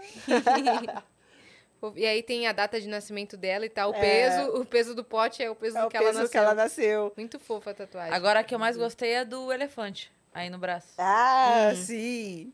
Aí eu tenho, eu tenho, por uma jiboia. Tudo, Sim. tudo que pra mim é, é- é importante, eu vou lá e tatuo. Então eu tenho o Hakuna Matata, que é o foda-se legalizado. Tenho, tenho a, a estrelinha do Super Mario, porque afinal de contas ela te deixa invencível. Sim, você foi pegando ao longo É. da sua vida. Às vezes você pegava umas estrelinhas, né? Tipo, Sim, aí eu tenho o chá e o bolinho, a vassoura e o rodo, o extremo de Jack. Eu vou pegando várias referências.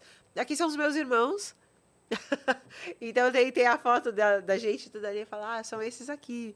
E, Que demais. Então eu vou pegando, tem o, o nome da, da Clary do Panda em japonês.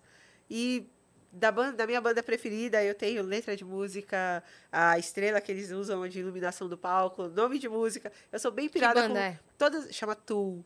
Eu amo essa banda. É Tool de ferramenta, Tool. Que ma- Não, nunca ouvi. Então, é uma banda que eu gosto muito. Meu Deus, pera, desde- calma. Calma, calma, calma. Acabou de acontecer um momento inédito. Eu falei que eu nunca ouvi uma banda.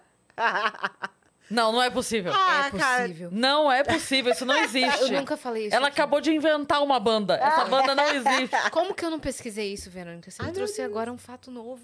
Agora eu vou ficar mal. Não, vou embora. quando você sair, escuta Tool. uma música do Tool. Tool é Ah, ou muito às vezes legal. será que eu já escutei e não tô. É, Então, pode ter. Ó, vou dar opções. Ela pode ter ouvido e não ligou o nome à pessoa. Ouviu assim, despretensiosamente. É. Ou ela vai assim que ouvir falar. Ah, esse baterista é o que fez o projeto do É. clipe. Ó, Eu não sei talvez, ó, é não muito sei, possível. talvez Sim, possa, não é possa conhecer. é, o vocalista do Tool tem uma outra banda que se chama A Perfect Circle. Ah, E aí também são lá. bandas. Não. Ai, meu são- Deus. Então, eu, eu vai ser um universo novo, Verônica. Tá? Obrigada. o Vitão tá colapsando lá. me dar munição. ó, sei lá, fala duas bandas que você gosta. Cara, calma. Não, é impossível, ela não vai calma, eu não vou conseguir escolher duas, velho. Tá, duas bandas que eu gosto, meu Deus. Coloca meu Deus, o, o aqui na. TV pra gente ver a, não vou conseguir. a, a formação. Tipo, sua banda preferida. Eu não vou conseguir escolher. Verônica, não faz isso comigo. Quer me ver colapsar? Pede pra eu escolher um cantor, Ai, caramba. escolher uma banda. Não consigo. Aê, esse é o Tool. Que massa. E é uma banda que eu gosto desde os 16 anos. Mas eu sempre tive certeza de que eles não vinham tocar aqui. E quando eu tinha 16, eu comecei a juntar os dinheirinhos da mesada pra ir no show. Ah. E aí, é, é, a ferramenta é essa. E, e aí, ah, eu Não engravidei. entendi, eu vi apenas uma chave. Pois é, eu engravidei na sequência e aí eu perdi o dinheiro que eu tava guardando pra ver a banda. E depois, com os bololôs da vida, eu falei, cara, é- era uma certeza, assim, eu falei, nunca vou ver. E aí, com dois anos de faxina, guardei o dinheirinho, fui pra Itália ver o tour. E aí, assim, eu lembro que eu pensei em tudo. Falei, não, eles têm vários efeitos, o palco é muito bonito. Falei, eu vou assistir lá de longe pra eu poder ver tudo o que acontece. Uhum. A experiência assim, completa. Era o meu sonho. E eu falei, cara, é isso. Consegui, terminei, fiz, consegui realizar o meu sonho. Quando acabou o show, eu fiquei meio em choque. E eu chorava tanto no show que quando acabou tinha uma galera que tinha vindo da França pra ver. E uma menina ficou. Eu sou muito baixinha, né? E a menina autona, ela cutucava a minha cabeça assim, ela. You are the spirit thing here. Oh my God. É. E eu, eu chorava muito, muito, muito.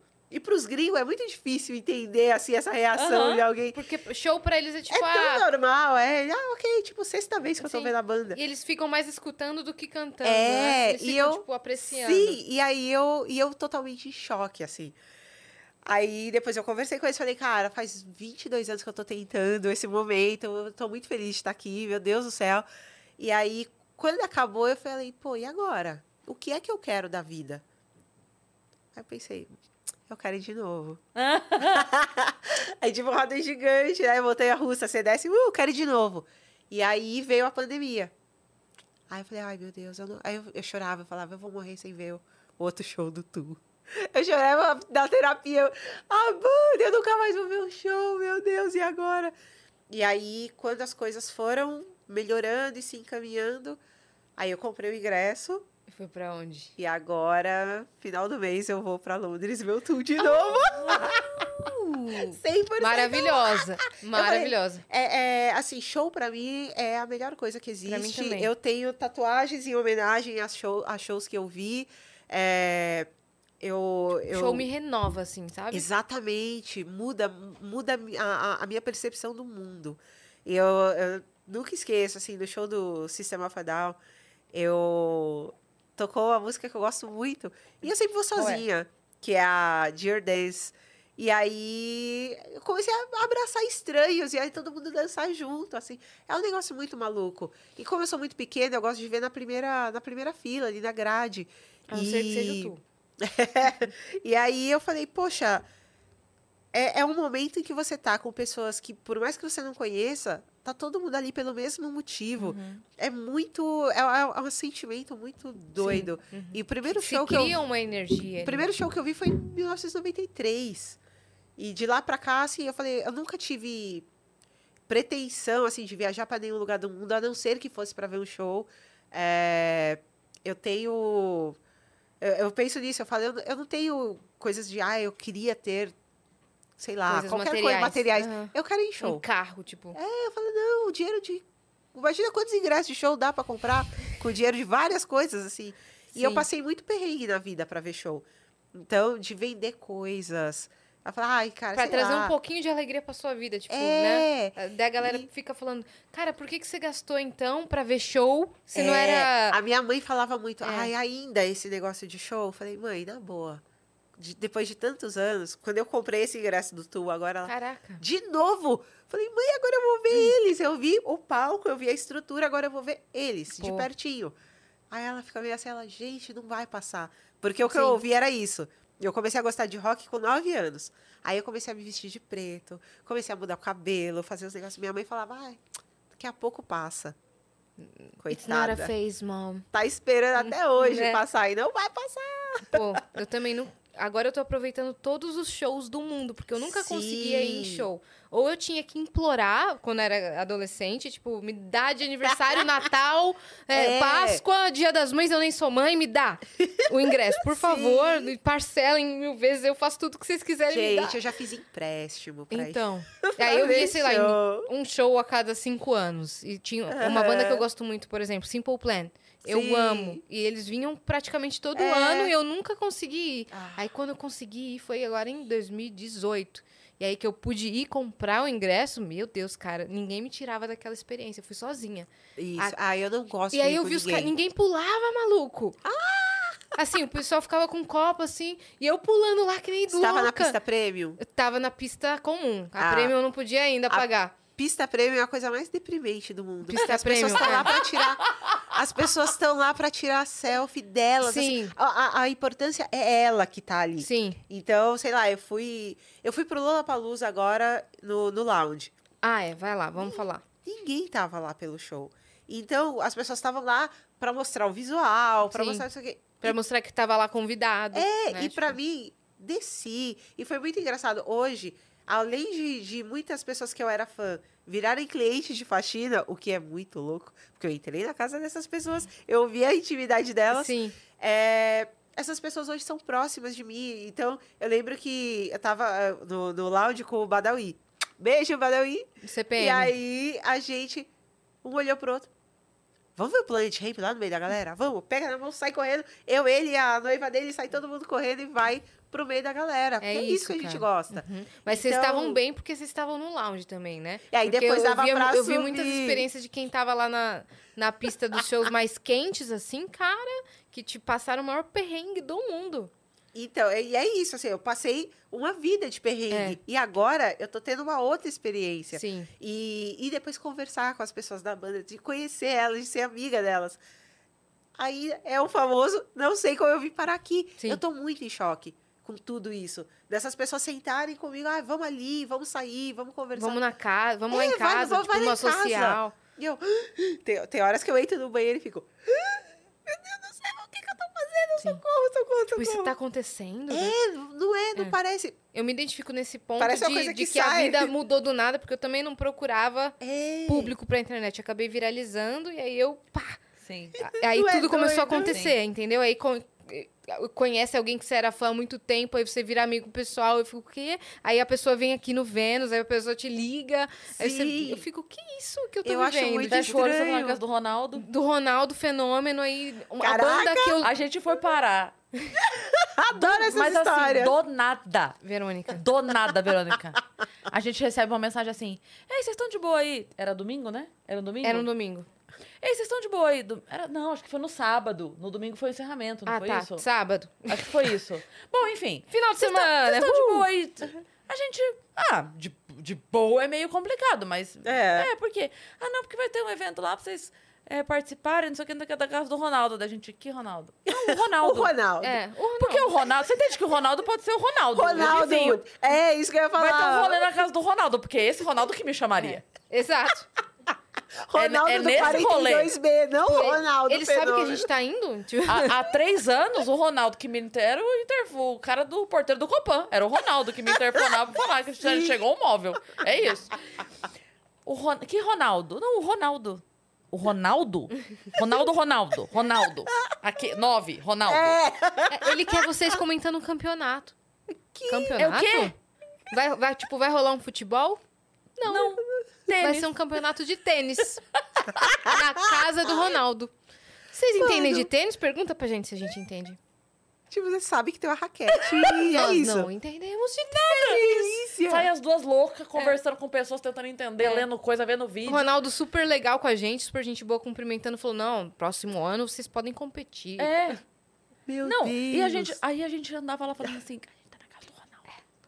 E a casa real. Não, e Tem provavelmente uma eu ficaria imagem em assim. ação aqui na sala de jogos. Você tá É. Ele joga jogos igual a gente.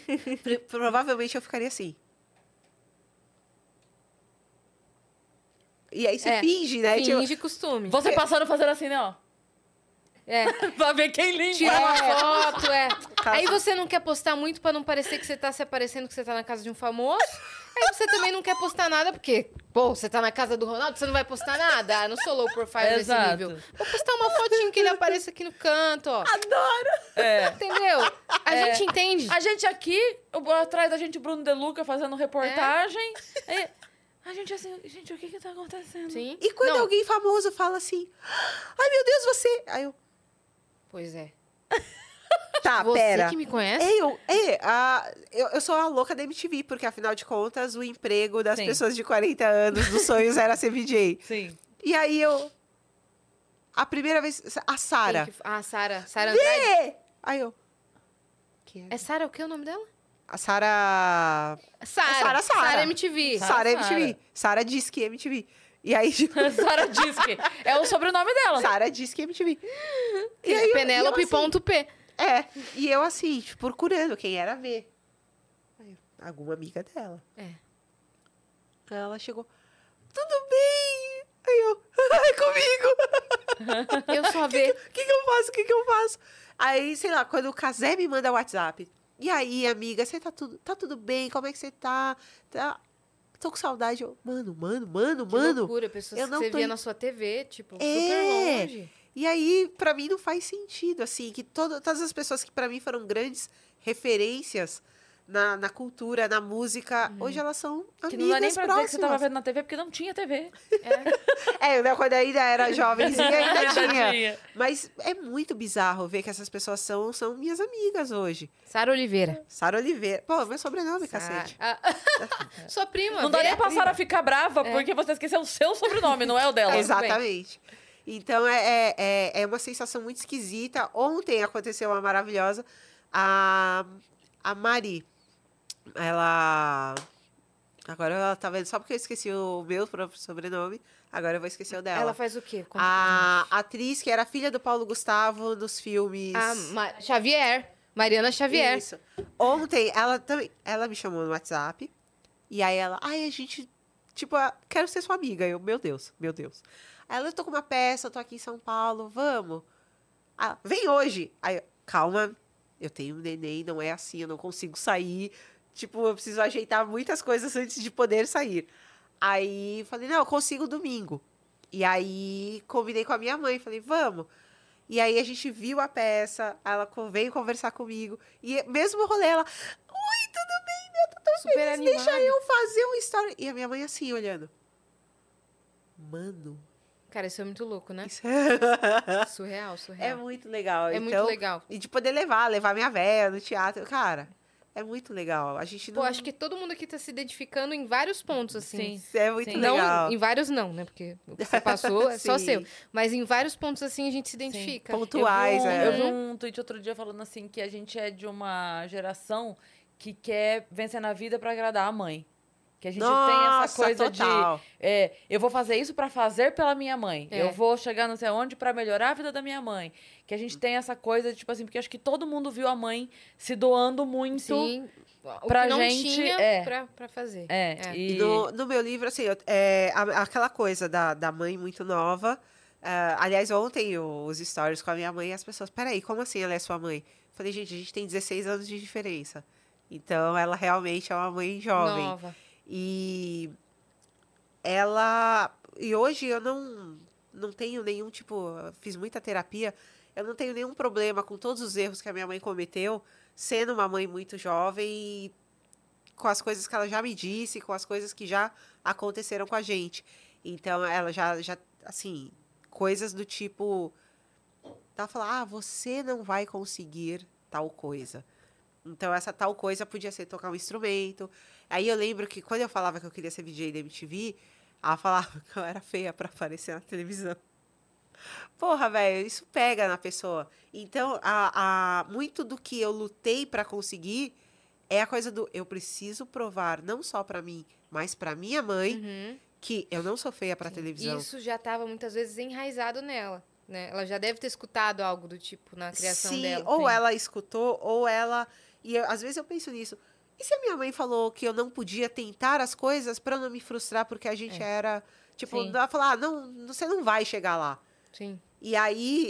aquela coisa Eu meio vou lá que, na tipo, porra- é na melhor força do ódio. de mim do que do mundo, é, né? Uma coisa meio... Pra, pra ela não sofrer de Sim. tentar e quebrar a cara. Então eu, eu nu- nunca sentei com- perguntar pra ela, falar: o que, que passou na sua cabeça, cacete? Mas eu podia perguntar assim. Aquelas, mas. eu vou apanhar quando chegar na casa dela. É Melhor eu brincadeira, pessoal. É, é, brincadeira. pera, melhor eu pensar antes de falar alguma coisa. Mas ela. Eu conver- eu converso com ela razoavelmente, mas nunca tento ir muito a fundo. Falar, ai, não vou caçar esse assunto agora, Sim. porque eu já fiz muita Sim. terapia pra perdoar coisas que foram muito difíceis de, de lidar. Eu acho que a gente tem um sentimento é, com mãe que é meio que uma coisa assim de.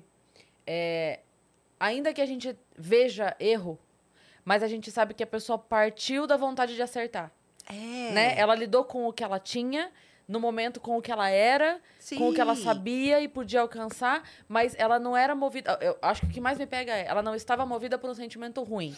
Não é que ela Eu fez penso nisso, para... eu falo, é, não, é, não, é- não foi É tipo, ai isso. meu Deus, como eu te odeio, eu te odeio tanto que eu não quero que você É se dê isso. bem na vida. Não é. Não é. Então, Às eu, vezes é uma eu maneira de não, nisso. alertar ela. Sim. Eu não É. quero que ela seja uma sonhadora que se frustre lá na frente. Eu não Sim. quero que ela ouça isso de outras pessoas. É melhor eu, Sim. eu mesma.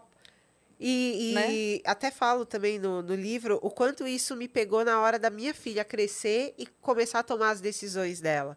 Porque a- ela veio me pedir para fazer faculdade de, de artes Cênicas? de artes cênicas. E eu falei, ô meu amor, você vai passar fome.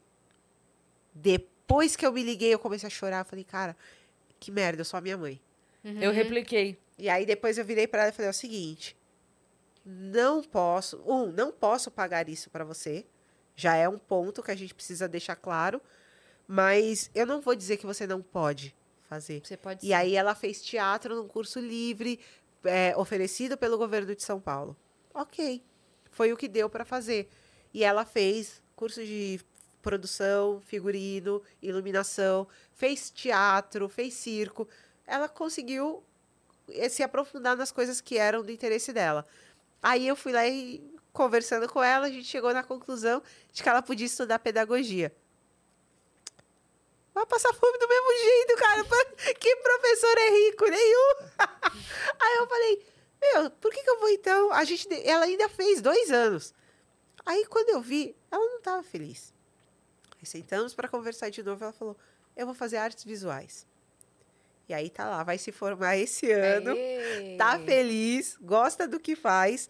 Mas foi aquela. Eu falei, gente, a gente vai errando e vai acertando. Sim. Mas na hora que eu falei pra ela, não faça isso, é, porque você vai passar fome, foi horrível. E aí, quem escreveu o prefácio do meu livro foi a mãe do Emicida. Uhum. E a gente conversou sobre isso na, na época, porque ela falou: quantas vezes eu disse para os meus filhos que correr atrás de música, eu falei: vai trabalhar para pôr comida dentro de casa. Música não vai te trazer nada. Ó, ó, ó. Então, depois que você fala. Aí o, o Fiote foi trabalhar no McDonald's para colocar comida dentro de casa. E aí a gente percebe que, como mãe, você acha que ela não queria que o filho dela se dedicasse àquilo que ele ama? Tá lá, eles estão lá, são dois músicos maravilhosos, são pessoas incrivelmente bem-sucedidas, mas que naquele primeiro momento elas tinham que lutar pela sobrevivência delas. Então, hoje, que eu já consigo dar uma condição melhor para os meus filhos, ok, vai lá. Vai lá estudar arte. Quando eu vejo ela fazer pinturas e coisas assim, falar que quer trabalhar em museu, eu acho muito legal. Dona- Mas por quê? Porque a gente está alimentado. Se eu tivesse com fome, eu não quero cair. Não ia querer que ela ficasse pintando nada. Eu ia falar, pelo amor de Deus, vai, sei lá, a- vai vender roupa no shopping. Sim. Então, é, é, Ela tem essa opção de. é, então é difícil a gente falar para um filho que não pode. Então o Panda tá com 13. Ele estuda programação, mas ele toca bateria. Então a gente vai fazendo, ah, eu vou fazendo as concessões possíveis. Eu falo para ele, ele não quer fazer jogo? Vai ter que aprender a programar. Sim. Você gosta de música para games? Sim. Vai estudar. Aí ele vira Uhum. com os negócios loucos, mãe, compra para mim um estúdio não sei das quantas. Aí eu, aí eu- quanto é ele? É em dólar. Eu, ah, mano, sai daqui, não, não é assim. Aí ele fala, é para isso que você trabalha. A adolescência hoje em dia é Caramba. insuportável. Que deu um feixe bem dado. E eu falo pra ele, a sua sorte é que tem lei que protege você. Então não fala. Aí, se fosse nos anos 90, só tava voando chinelo na sua cara. Tava sem sorrir, sem nenhum dente. Não ia precisar pôr aparelho. É, então, minha família fez esse mesmo combinado. Tipo, você tem que fazer uma faculdade, a gente não vai poder pagar pra você, então você vai ter que se virar aí pra entrar na pública. Porque é isso, Sim. infelizmente a gente não vai conseguir. Eu entrei de um curso que eu não queria fazer muito, porque o que eu queria de verdade era alguma coisa relacionada com arte, alguma música, alguma coisa assim. E aí eles combinaram, beleza, você entrou na faculdade, tem esse curso livre de teatro, que é bem barato, a gente vai pagar pra você. Sim. E aí eu fazia a faculdade de comércio exterior e o teatro pra mesclar coisas assim que eu tava fazendo pra ter um plano B e coisas que eu gostava. Deu É. certo. Foi legal.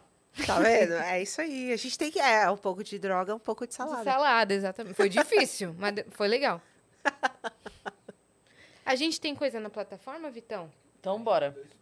Boa, Ah, o Superchat já tá aqui comigo. Então vamos lá. boa, bora. O Felipe Lopes mandou: Adoro sua história de vida. Muito orgulho de acompanhar seu sucesso. Melhor cantora de karaokê de todos os tempos. Saudade de cantar Depeche Mode contigo. Abraço de Itapevi. Tudo de bom sempre. Ah, que Felipe lindo. Então você é Lopes. cantora de karaokê, Verônica. Cara, eu canto super mal. Quando eu era criança, eu cantei no coral do colégio. E Ah. aí eu eu achava que eu ia seguir cantando. Porque é isso, minha mãe não deixou eu tocar bateria, então eu fui cantar, porque cantar não precisava comprar nenhum instrumento. Sim. E aí eu comecei a cantar e cantei por muitos anos no coral do colégio. Só que é um colégio católico, tá? Então a gente cantava em latim, aquelas coisas, cantava musiquinha de Natal, música infantil. E ao mesmo tempo a madre superiora do colégio ficava em choque, porque eu gostava de metálica. E aí eu queria cantar metálica no coral da escola, sabe? Então É. eu. Eu pensava muito no quanto eu queria, naquela época, montar uma banda, ter essas coisas. Tanto que a maioria dos meus amigos tem bandas. Uhum. E eu sempre falava, cara, eu queria muito subir no palco e poder emocionar as pessoas através da minha arte. Aí eu brinco, eu sou aquelas, aquelas informações aleatórias, eu sou uma LinkedIn influencer. E aí um dia eu postei sobre isso. É, falei, eu não consegui crescer na música, eu não consegui colocar, desenvolver essa, essa habilidade, tentar nada do tipo. Mas eu sou palestrante e eu subo no palco e eu emociono pessoas. Então eu tô muito feliz com onde eu cheguei. Uhum. Não era Tá. como você imaginava que seria. E meus amigos brincam, esses que têm banda, ainda falam assim: Eu não tenho coragem de fazer isso. Porque você tá sozinha Não tem outras, não tem seus amigos tocando, não tem um instrumento atrás de você. Tá só você, a plateia e um microfone. Uhum. E eu precisa ter muita coragem. Aí eu comecei a pensar, ah, agora eu tenho medo. Cara, Que nem a ontem. galera do stand-up. É isso que eu ia ontem falar. Eu fui fazer o risorama. Cada sessão tinha 1.500 pessoas. Na hora. Porque show. Show é show. eu, eu sempre tô pontualmente nervosa porque eu quero entregar o melhor Sim. possível. Mas aí chamou, eu entrei, fiz o show, saí. Depois eu fui ver o vídeo. Depois eu vi. Tipo, a câmera pegando, a galera Aquele toda. Que loucura. Fizeram um, um story que alguém lá do fundo fez, pegou a galera e foi dando zoom no palco. Esse story eu me caguei. E eu já tava vindo embora. Você tá entendendo? Eu já, já tinha ido, já foi, já dei tchau. Quando eu vi esse story, eu até. fala, eu- "Meu tá, tá no meu Deus!" Instagram agora. Que eu vi, o, o, o Irineu postou de lá assim, ele tava lá em cima, ele fez um story dando zoom. Que aí no zoom, deu pra ver, tipo assim, ó, Uhum. Uma multidão e um palco. Era Meu só o que dava pra ver. De repente É foi muito aproximando. no palco. Eu falei, meu Deus, tem um metro e meio de gente comandando 1.500 pessoas pra rir. Falando em risorama, a mensagem da plataforma é exatamente sobre isso. Boa, então vamos O lá. Fi Portes mandou, ó. Boa noite, meninas. Tudo bem? Ontem fui no Risorama, Ah. primeira sessão. Não consegui te encontrar para a nossa prometida foto, Cris. Poxa. Até mandei DM, mas você não chegou a ver. Tava tudo muito legal, principalmente a sua participação. Ai, Boa semana pra querido. vocês, Fernando. É, ontem, é porque assim, foram duas sessões, né? Como lotou, então a casa foi a primeira vez que foi feita nessa casa, nesse, nesse lugar de show. E eles não estão habituados a fazer show em sessão, porque é um lugar que tem, tipo, show do Lua Santana. Não tem Sim. duas sessões de Lua Santana, tem É. dois dias de Lua Santana. Sim. Então eles não estão acostumados a encerra a conta de todo mundo, tira todo mundo, Nossa. põe todo mundo. Então, assim, foi muito corrido. Corrido, então aham. a gente tava lá assim. Não fala com ninguém! Não, não, não- não entra ninguém no camarim, ninguém distrai ninguém. Nossa. Entre uma sessão e outra, a gente jantou. Foi o que a gente fez entre uma sessão e outra. A gente não falou com ninguém, sabe? Caramba. Então não foi nenhuma questão de não poder, nada a ver mais com pandemia, a gente podia tirar Sim. foto. É que foi realmente questão de estrutura. Não dava pra atender 1.500 pessoas, se atende um, o outro vai É, querer, aí é. fica aquela coisa injusta. Então foi isso, a gente tirou a foto Loucura. geral com a galera e, e tal. Mas, é- mas é essa sensação, assim, de É na hora, porque você não pensa. Quando alguém te É. mostra o que você tá fazendo... E o, o doido é isso, porque ah, o meu surto é sempre antes. Quando sobe no palco, passa. Passa meio que imediatamente. É tipo parto normal, assim, é desesperador até a hora que a criança sai. Saiu, parece que nada aconteceu antes. Só, uhul! Na hora! É Mas que as horas. você já subiu no palco, não tem mais o que fazer, entendeu? É, Não tem mais volta. Aí você vai. E, e Exatamente. o público te deixa confiante, né? Muitas vezes. Assim, todas as minhas dúvidas do rock and roll foram, foram resolvidas quando eu comecei a palestrar. Porque eu pensava, gente, como que será para os meus amigos fazer show sexta, sábado e domingo, tocando as mesmas músicas? Não, não deve ser sempre a mesma coisa. Não é, Não. porque o público é diferente, Sim. a sua vibe tá diferente. É muito legal, porque é, é- cada, Cada cada, dia, palestra é. é. único, cada show é único. Que demais, cara. Eu não sei se vai dar pra colocar aqui, mas eu mandei o story aí. Vê se dá pra ver, que mostra bem o... Que louco. Man- Não, mandei encaminhado no inbox, no Instagram, do Vênus e do seu. É... O que, que eu ia falar, cara? Eu pesquisei o story e ia falar alguma coisa. Eu tava pesquisando, pensando em alguma coisa e sumiu agora da cabeça. Mas alguma coisa é. a ver com medo É. do, Que- Do palco. do medo do palco? Eu sempre tive, a gente tava falando sobre escolha de estudar, nunca quis. Eu fiz pedagogia, eu fiz magistério, eu fiz pedagogia. E eu fugia de apresentações. Fugia. Quando tinha na escola, quando tinha assim, ah, vamos fazer um teatro. Eu, professor, eu faço figurino, eu, eu monto o cenário, eu escrevo texto, eu faço o que você quiser. Olha lá, Irineu. olha lá, olha isso, a multidão pra cima, aqui tudo, aí, Caraca! aí dá o zoom, aí dá o zoom. A Zoom, criatura lá, ó. Meu Deus. É isso. Que louco. Aí, aí, aí, nessa história eu me caguei. Tava tudo tranquilo na minha vida até ver isso aí. Não, mas eu ia falar que É eu fugi de, de, de tudo quanto é tipo de apresentação. Durante o magistério todo. Eu acho que minhas professoras vê a minha vida hoje e falam assim, ô, maluca! Por que é que vo- volta aqui e apresenta agora? Por que, que você virou apresentadora? É. Aqui na sala você não falava É, A, né? né, queridona? Mas eu fugia real, fugia real, assim. Agora, vocês. Aquelas loucas que começam a perguntar, né? Pô, Não, mas é o Faxina Cast que a gente ia montar. É, Já vamos treinar. Peraí que a gente já pega uns negócios e começa a limpar aqui. é, vocês eram aquela pessoa que a, a- na reunião de pais falavam assim: ela é ótima, mas não fecha a boca. Eu era. Eu não, eu sempre fui calada. Não, eu era. Caraca! Ela tem as melhores notas, mas o comportamento. Porque eu, hoje em dia, eu falo, mãe, as pessoas me pagam pra falar. Então aquilo não era um- um- uma coisa ruim. Uhum. Para de. Porque, nossa, minha mãe voltava assim. Ai, toda vez é isso, eu reclamo que você fala muito. Olha aí. Ai, mas a sua nota é boa, por que você não consegue ficar de boca fechada? Chupa. Nossa, eu acho que eu, eu virei do avesso mesmo, em algum momento da vida, assim, porque eu lembro. Na, meus pais se separaram, eu tava na. Eu tinha terminado a quinta série. E aí mudei de cidade, mudei de escola, obviamente. E aí eu fui para uma escola, os primeiros, o primeiro semestre da sexta série, eu estudei numa escola é, estadual do bairro que ela. Os professores faltavam muito, escola de periferia. Aham. Então, os professores faltavam muito, não tinha. é, a gente tinha muita aula vaga, muita aula vaga. E aí eu lembro que foi chegando o meio do ano e eu cheguei em casa um dia chorando, pedindo pra minha mãe me mudar de escola, porque eu não tava aprendendo nada lá. E aí a minha mãe foi, arrumou vaga numa outra escola também estadual, mas ela era mais central, então que recebe mais olhares e tal, né? E aí a minha mãe me mudou de escola porque a doida na sexta série chorando porque tava tendo muita aula vaga. Era eu.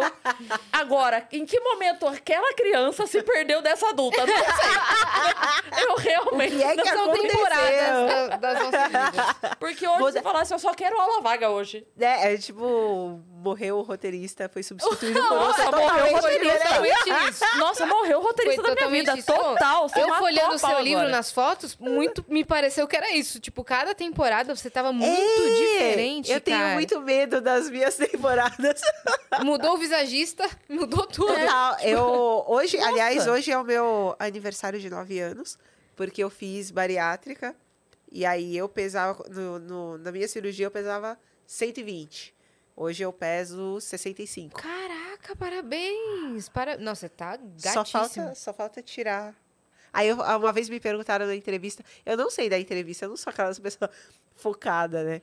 Aí o cara, como você se imagina? Eu odeio essas perguntas também. Como você se imagina daqui cinco Caramba, anos? era a minha próxima. Aí, eu- Droga.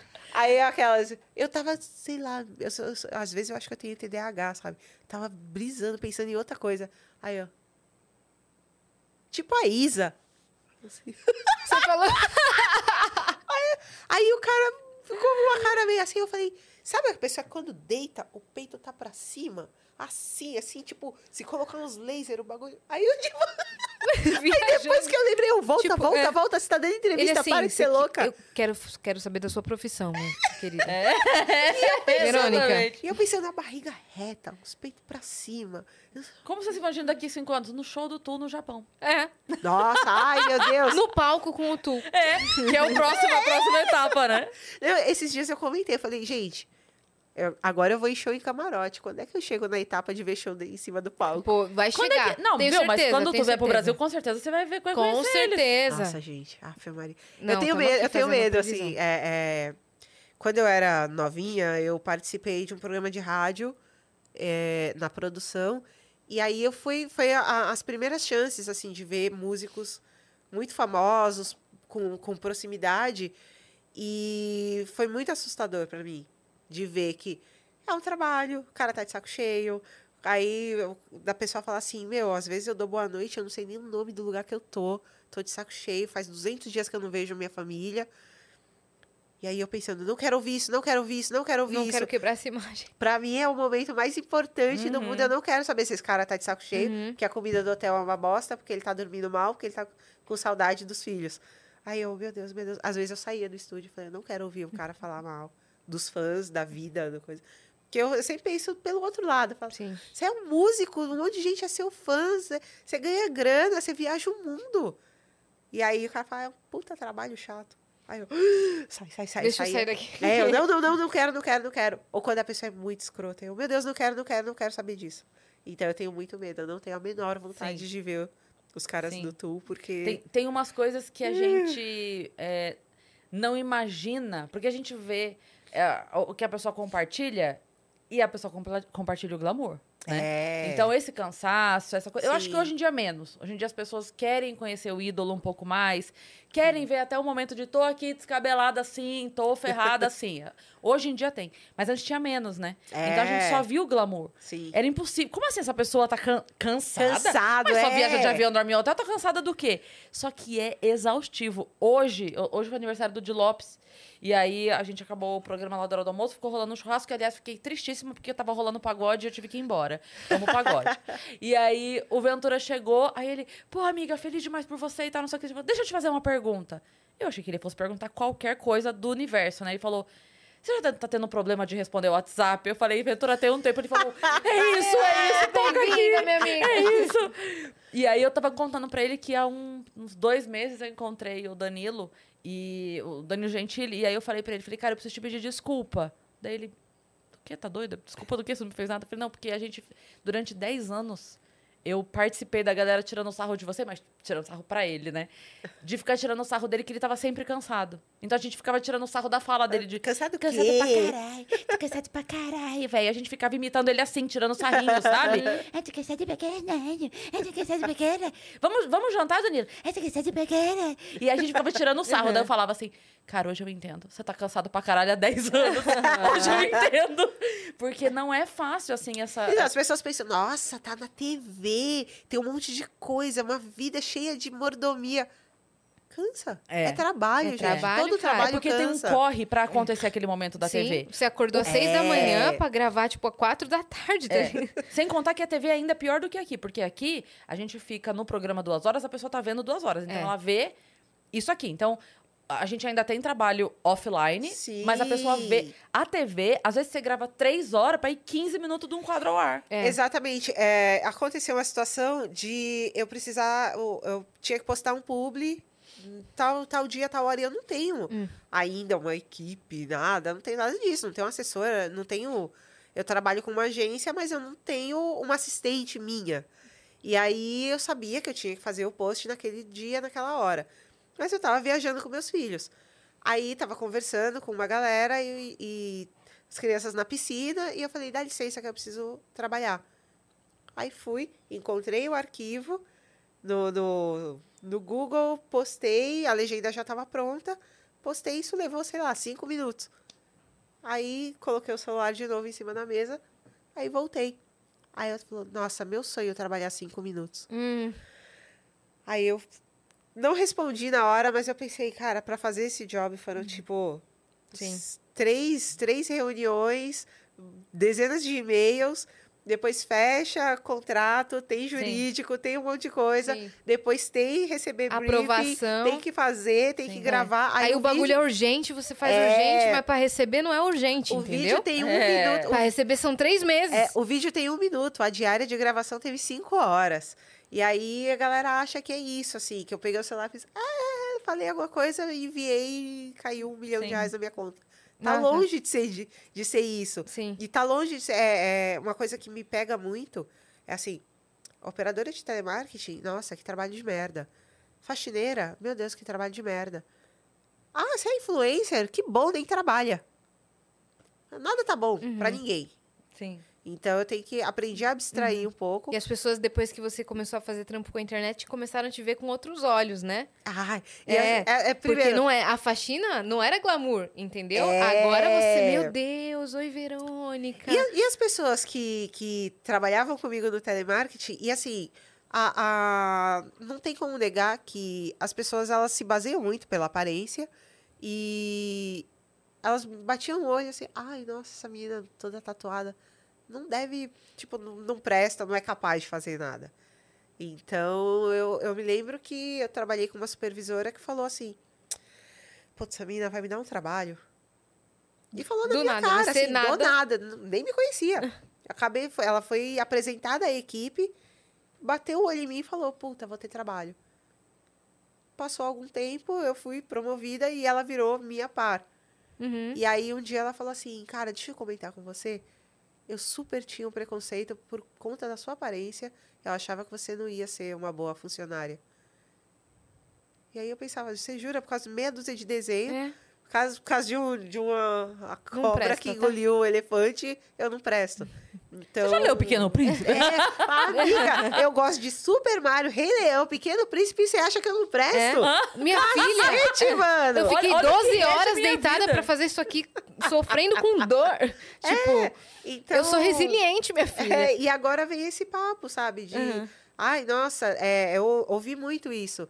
É, não trabalha e ganha coisas de graça. Falei, mano, eu não quero ganhar coisas de graça, eu quero trabalhar para comprar minhas coisas. Então, é, é, precisa também mudar pra, um pouco para as pessoas essa percepção. Sim, eu parei de responder essas coisas assim. esses comentários assim das, das pessoas. Ah, nossa, meu sonho ganhar tudo isso É. aí pra trabalhar meia horinha. Ai, meu sonho. É, meia É, horinha. meia horinha. Eu nem E- e respondo, só falo. Aí eu falo, ah, você acha mesmo? Eu chego ali na Enel e falo, quer shampoo? É, Quer shampoo? Usei a lave seca para lavar as roupas de neném, a conta de luz vem bombando, chegar, olha, recebi, tenho 300 mil seguidores, você, Hum. você quer aceita? aceitar um- uma pergunta? A gente te manda essa pipoca e você posta 12 reels e 5 combos de story? E vai ser um prazer, eu adoro, eu juro por Deus, eu recebi uma, uma coisa assim, mais ou menos, vai ser um prazer para você trabalhar com a gente Nossa. de graça. Falei, vocês estão loucos. É isso, assim. Tipo, é quando é legal, é é, lidar com legal. gente doida, Sim. é, Quando é uma pergunta legal e justa, E mano. o povo acha que a gente não faz nada. É. Quando é uma Só pergunta legal e justa, doido. beleza, mano, vamos Sim. aceitar. A gente an- analisa tudo. Mas Tem cada coisa. Tem cada uma, cara. Tem, vem cada bomba, o povo acha que é só diversão. Pois e, é. E coisas. É, eu adoro. Você paga alguma coisa? Eu Falei, amiga, eu pago tudo. Sim, Como assim? sim. É porque tem muita gente que pede, né? Eu, eu tenho vergonha. Eu já fui. Uma amiga minha tem, Tem uma loja. que dá carteirada, menina. Uma amiga minha tem uma loja e eu passei uma tarde com ela. Falei, "Ah, as pessoas falam mesmo assim, oi. Tipo, oi, eu tenho 12 mil seguidores, você pode me dar, tipo, 12 looks da sua loja? loucura. Eu, caraca, mano, como assim? Eu não tenho coragem de pedir nada pra ninguém. Eu, muito pelo contrário, inclusive, eu gosto muito de comprar, ir lá e postar e falar, ó, compra dessa mina aqui, que ela é da hora. Sim. Ah, ela é da quebrada, ela tem filhos, ela tá fazendo Gostei isso disso aqui. Comprei É. tal coisa nessa loja aqui. Sim. Tipo, é. E, e às vezes eu nem falo, eu compro sem, sem falar quem eu sou e tal. E aí depois eu vou lá e posto. E já aconteceu de comprar roupas pra mim, combinando roupa pra mim e pros meus filhos. Hum. E a gente postou a foto, a menina desesperada, assim, ela mandou inbox, ela... Eu tava com umas contas atrasadas e de repente apareceu um monte de pedido de blusa igual a sua. Meu Deus, muito obrigada, muito obrigada. Isso é eu Isso falei, é ótimo. E eu- aí a galera fala, mas você ganhou isso aí? Eu, não, cara. Uhum. Eu quero ver. Eu falei, eu não quero que a, a pessoa eh, se sinta. Tanto que essa menina da blusa falou: o que, que você quer que eu te mande? Falei, nada. Uhum. Quando tiver mais coisa que eu quiser, eu vou comprar. É. Vou entrar no seu site Sim. e comprar, de boas. Então, é, o, que eu, que- o que eu quero é E que não- outras você tá mulheres de- empreendedoras cresçam. E você não tá dizendo que, ah, eu faço publi de graça, pode me mandar que eu vou fazer. Não, não é isso, É, cara. Você quer continuar exatamente. trampando. Calma lá, Marcas. É, mas eu quero. eu Mas você quero quer trabalhar e organicamente postar coisas que você consome e divulgar o Sim. trabalho de pessoas que É você que é muito realmente gosta. diferente. A, a marca pode te pagar, né? A pequena É. empreendedora não pode te pagar. Sim, Então muita é- menina fala, quanto você cobra? Tipo, faço, tipo, faço doces. É. Quanto você cobra pra, pra mostrar o meu doce? Sim, aí dá, falo dá dor no cara. coração de falar, tipo, É, e aí, às vezes eu o falo... preço. É, eu falo assim, nada, quanto custa seu brownie? Tanto, beleza, mandam pra mim, pra minha filha, pro meu filho, eu compro, Sim. eu vou, vou comer, se for de boas eu, eu falo. Porque também não vou postar um negócio ruim, né? É. E, e tem isso também. Ai, amiga, tal coisa sua é publi? Aí eu, por quê? Ah, porque eu queria saber, Saber se é bom de verdade. É. Aí eu falei, não, é que eu gasto meu dinheiro com coisa que eu não gosto. Fala, se eu tô divulgando, é bom, É. porque eu já fiz a, cura- a curadoria antes. Exatamente. Caramba, cara. O povo é, é que ainda é muito desconhecido. Então as É. pessoas não têm noção como Sim. funciona. É, então, e até às vezes me sinto mal por, por esse papo soar fútil na cabeça das outras pessoas, porque colocaram isso na nossa cabeça que essa profissão é meio, ah, é. É, entendeu? quando Aí eu tô meio assim, é. nossa, vão achar que a gente tá super reclamando de boca cheia, de, bo- de Sim, barriga cheia, não é? Influencer fez tal coisa. Aí eu, às vezes eu peço, falo, por favor, não. Eu não, não- eu falei, eu, eu tenho uma relevância construída na internet por conta de um trabalho. Uhum. Aí quando alguém fala que o trabalho dela é ser influencer, eu fico. "Ah!" Tá doida? Outro dia mandaram na caixinha de perguntas, assim, pra mim, o que, que eu achava de é, saber que eu. Com a posição, não sei o que, o que eu falo influencia na vida das pessoas. Eu falei, olha, eu lido com a felicidade de saber que eu posso alertar pessoas para que não sofram coisas que eu sofri. Mas com o alívio de saber que eu sou responsável pelo que eu falo e não pelo que a pessoa ouve. Então, cada um é responsável pela sua vida. Eu falo, ouve quem quer. É. Então é isso. Do jeito que quer e faz o que quer com o que ouviu também. Então, a, a minha Que responsabilidade. é aquele rolê do Twitter, né? Você falou A, esse É. A foi destrinchado É em A, B, C, D, e aí vai. Então eu tenho a responsabilidade pelo que eu falo, Sim. tá tudo certo, mas se eu falei na boa intenção e você levou pro lado, aí, Exatamente. aí eu, eu parei na página 4, daqui pra frente você segue teu livro aí, porque aí eu não É. posso fazer mais nada. Eu falei, vivi essa experiência, tô tentando te alertar. Se pra você isso é bobagem, se é fútil, se é coach, se é, Sim, se é o que você quiser aí é um chamar. problema seu, cara. Beijo, é um problema Ó. seu. Porque e- e isso eu já postei uma vez, teve uma uma mulher que postou num vídeo. Tem muito tempo isso, depois a galera já parou. Mas teve uma mulher que postou num vídeo que eu tava é, falando alguma coisa sobre a separação dela. Ai, que saco, não para de falar desse assunto tal. E aí eu postei no meu feed, eu fiz questão de ir pro feed isso, postei o comentário dela e postei uma carta aberta pra essa pessoa, falando assim: sabe por que, que eu não paro? Porque eu, eu recebo muitas mensagens de homens e mulheres que passam ou que passaram pelo que eu passei e que veem no meu discurso força o bastante pra ela. ser- E aí eu postei, porque o Instagram tem. é, você pode botar 10 fotos no É. carrossel, né? E aí eu botei a dela e nove comentários de homens e mulheres falando. Poxa, Cris, depois que eu ouvi você falando, nossa, você falou tal coisa, eu tava na situação tal e você falou Boa. e eu não vi tal coisa. Ah, tua frase tal, não sei o que, não sei o que. É por isso que eu não paro de falar, porque enquanto você reclama, tem mais nove monte. pessoas que eu ajudei. Então, na minha conta, tá fazendo sentido continuar falando. Então é isso. Então eu vou continuar falando. Quando te incomodar, você para de ouvir. O que me, me deixa louca é que eu me apego muito no que é ruim. É. Então, por Mas acho que é exemplo. normal isso. É, eu comecei agora lá as aulas de, de bateria. Eu não fiz 10 aulas ainda. Então. Que é nove a mais do que eu fiz na minha vida. Eu fiz uma. e saí correndo. É bizarro, porque é, é difícil. E aí eu, eu comecei a ler partitura. Ô, já tá bom. Cara, na hora Mas que eu é fui. uma loucura. E aí eu fui olhar, e assim, eu olhava, lia e ia entendendo o que era. Então tava devagarzinho. E fiz um story e postei. e aí me Ah, mandaram pronto. assim: troca de instrumento porque nesse você é péssima. Aí eu escrevi, desculpa, não entendi. Aí a. E tava escrito no story, aula da Verônica. Aí eu falei, desculpa, por que você tá falando isso? Aí a pessoa ficou sem graça e respondeu ela. Ah, eu não tinha percebido que era uma aula. E eu Ah, pensando, tava no lá, meio, aula. no meio do story, tipo, o vídeo aqui assim escrito, aula da Verônica. Aí eu falei, então, é- desculpa se não te agradou, mas é a minha primeira aula lendo partitura e eu não vou fazer solo de 10 minutos de bateria, sendo que eu comecei a tocar bateria agora. Sim. E aí a pessoa, não, desculpa, não É, foi aí a voltou pra intenção." concha, É. né? É, rapidinho. Então- Isso, isso é gente que não, não, não tem a capacidade de dar um primeiro passo e começar coisas novas. Aí vê outra É. pessoa se Uhum. é, entrando num desafio, encarando uma coisa nova que sempre quis na vida, e aí fala isso pra se sentir É. melhor. Tipo, ah, você é péssima nisso. Porque ela se sente péssima nas coisas. É. Desculpa, falei. Mas é. Sorry.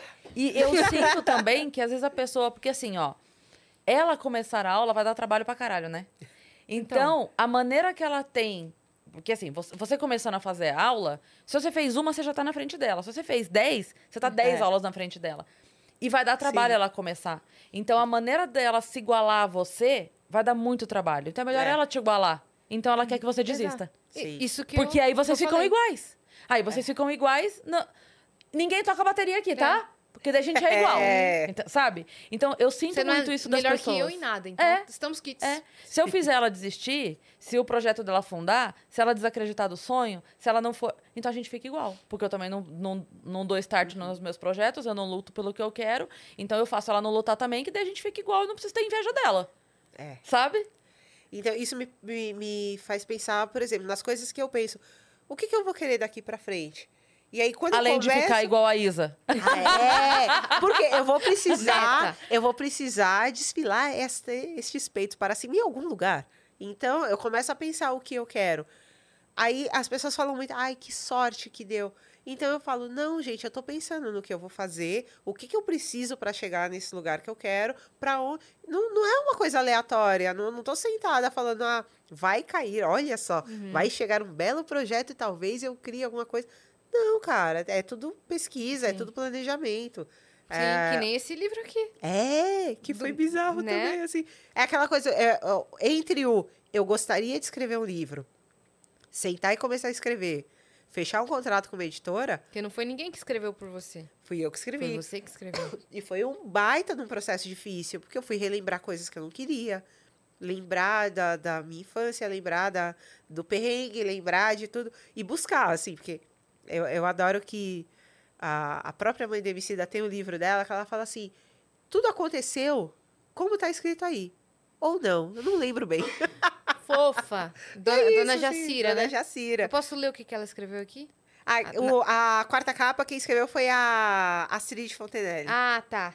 Mas aqui também, aqui tem Ah, Dona tem a Jacira, frasezinha da né? Dona Jacira. Ela colocou uma frase que é: Fico cheia de esperança de encontrar esta obra real. Esta história de uma mulher que, como eu, conseguiu não sucumbir de todo, ainda que tenha morrido tantas vidas. É, assim, o, o Bonito. texto dela, Bonito. o texto dela no, no começo do livro, se toda vez que eu leio eu choro.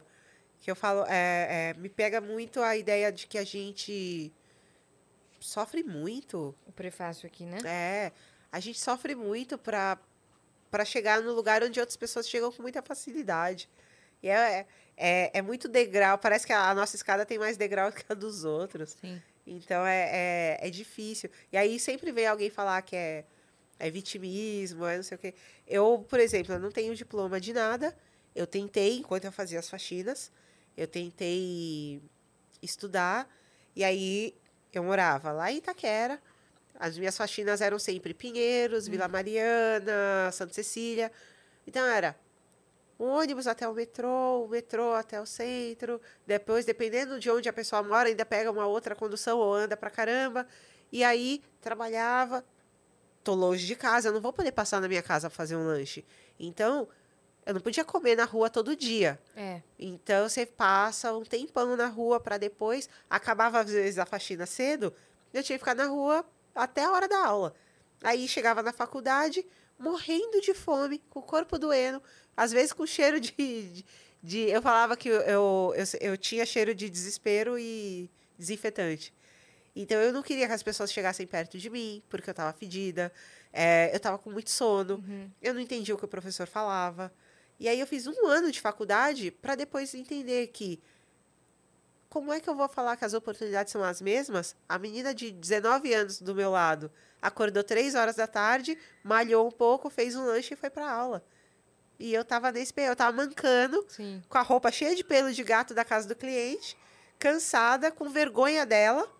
Eu falei, cara, não dá, minha cabeça tava Uhum. a milhão. E aí eu falei, eu não tô rendendo aqui. Sim. E aí eu desisti da faculdade. Então hoje em dia eu penso em voltar e ter um diploma, porque ainda tenho muita vontade de ter um Sim. diploma. Fazer, o que, que você quer fazer?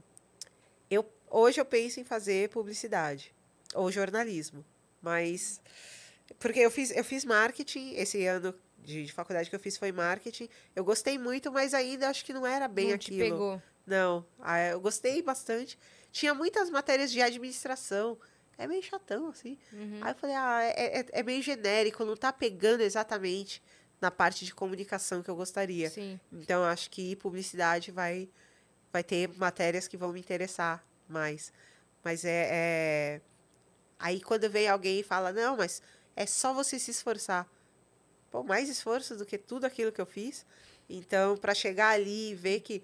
Pô, imagina, você sai... Às vezes eu saía de casa, sei lá, nove horas da manhã. E aí eu chegava uma hora da manhã. Pô, tô com fome, eu tô Sim. cansada. Pra acordar às sete e meia, Meu cérebro não horas, vai é. funcionar direito, sabe? Sim. Então, falei, não, não é, não é. Eu falava, pô, a minha escada é muito diferente. A escada daquela mina é a escada rolante. A minha escada é aquela que cada degrau tem um tamanho. Sim. Então, não, não dá, não dá pra vir com o E o discurso som de que... desesperador do despertador tocando, tipo... não- E aquele celular, eu tinha o celular antes daquele que mostrava quando você colocava o alarme quantas Quantas horas vai dormir? falta? Ah, Ai. é humilhante demais aquele negócio. Eu Pô, eu gosto já muito. sei que eu vou dormir pouco. Esse daqui não tem, mas puta, aquele outro, quando tinha, eu falava, pra quê? Qual a necessidade de jogar na minha cara que eu tenho 3 horas e 20 pra dormir? Sim. Pelo amor de Deus, vai pro inferno. Quem inventou isso é idiota, mano. Quem inventou esse celular dorme. Palhaço do cacete. É, qual- é, isso aí é o erro de experiência do usuário. Palhaço. Pô, Verônica, obrigada, cara, por ter vindo. Foi muito legal. Como Foi que as pessoas legal. podem comprar esse livro? Meu livro, que é o Minha Vida Passada Limpo, ele está disponível. ah, ele tem disponível nas livrarias, no site da, da editora, que é a editora Latitude. Tem qualquer e-commerce você encontra, então é facinho de, de comprar. É isso, perfeito. Deixa suas redes sociais todas. Arroba Faxina Boa. Faxina boa. Tem Twitter, tem Instagram, tem LinkedIn, tem canal do YouTube. Sensacional, cara. Obrigada por você ter vindo. Foi muito legal. Foi muito legal. Foi Fiquei incrível mesmo. Foi incrível mesmo. Adorei Sim. saber sua história. Não, não conhecia detalhes aprofundados assim. Adorei mesmo. Ai, Adorei mesmo. obrigada. Tá, tá vendo? Eu tava morrendo de medo, ó. Passou. Olha aí. Nossa, que... É igual da palestra, tô falando. É verdade. Agora já tá pensando, quando é o próximo? É, É, então, então. que dia que eu volto? Pode voltar quando você quiser, tá certo? Aqui tem Beleza. chamate, tá bom? Ô, só pra não esquecer, o Daniel Santos mandou um superchat, ele mandou sem conto, mano. Ele falou, te amo, Iá. Te amo, Ô, Daniel. Manda louco. amanhã de novo, hein? Só isso. Te amo. É isso. Ah, Agora a gente vai tomar um chamate. Uhul, vamos. Vamos, vambora. Você que ficou até aqui, se inscreve aí. Quantos estamos de, de inscritos, Vitão? 693? 4? Mentira. 694. Em 6 mil inscritos, a gente vai chegar a 700 mil. É isso mesmo? Uau. Caraca, se inscreve aí agora, porque a gente quer festejar essa semana ainda. Se não, na próxima. Mas a gente prefere essa, tá certo? É. Não, da próxima não vai passar. Não, da próxima não passa mesmo. É. Mas eu quero essa. Ah, se você. Já pensou se a gente ces- cestar com. Sextou, no sextou. Então já se inscreve aí, tá? Se inscreve aí pra gente chegar e sextar com festa. Inclusive, se inscreve e já manda no grupo da família e pede, galera, entra lá no YouTube, se inscreve no canal das meninas, dá essa força e tal, porque daí já. Entendeu? Já É isso, divulga pra todo divulga a mundo. palavra do Vênus. É, segue a Verônica em tudo, tá certo? E nos sigam também em todas as redes sociais, arroba Vênus Podcast, e nas nossas redes sensuais, pessoais. É isso. Cris Paiva com dois S e Asi Assine. E até amanhã. Beijo.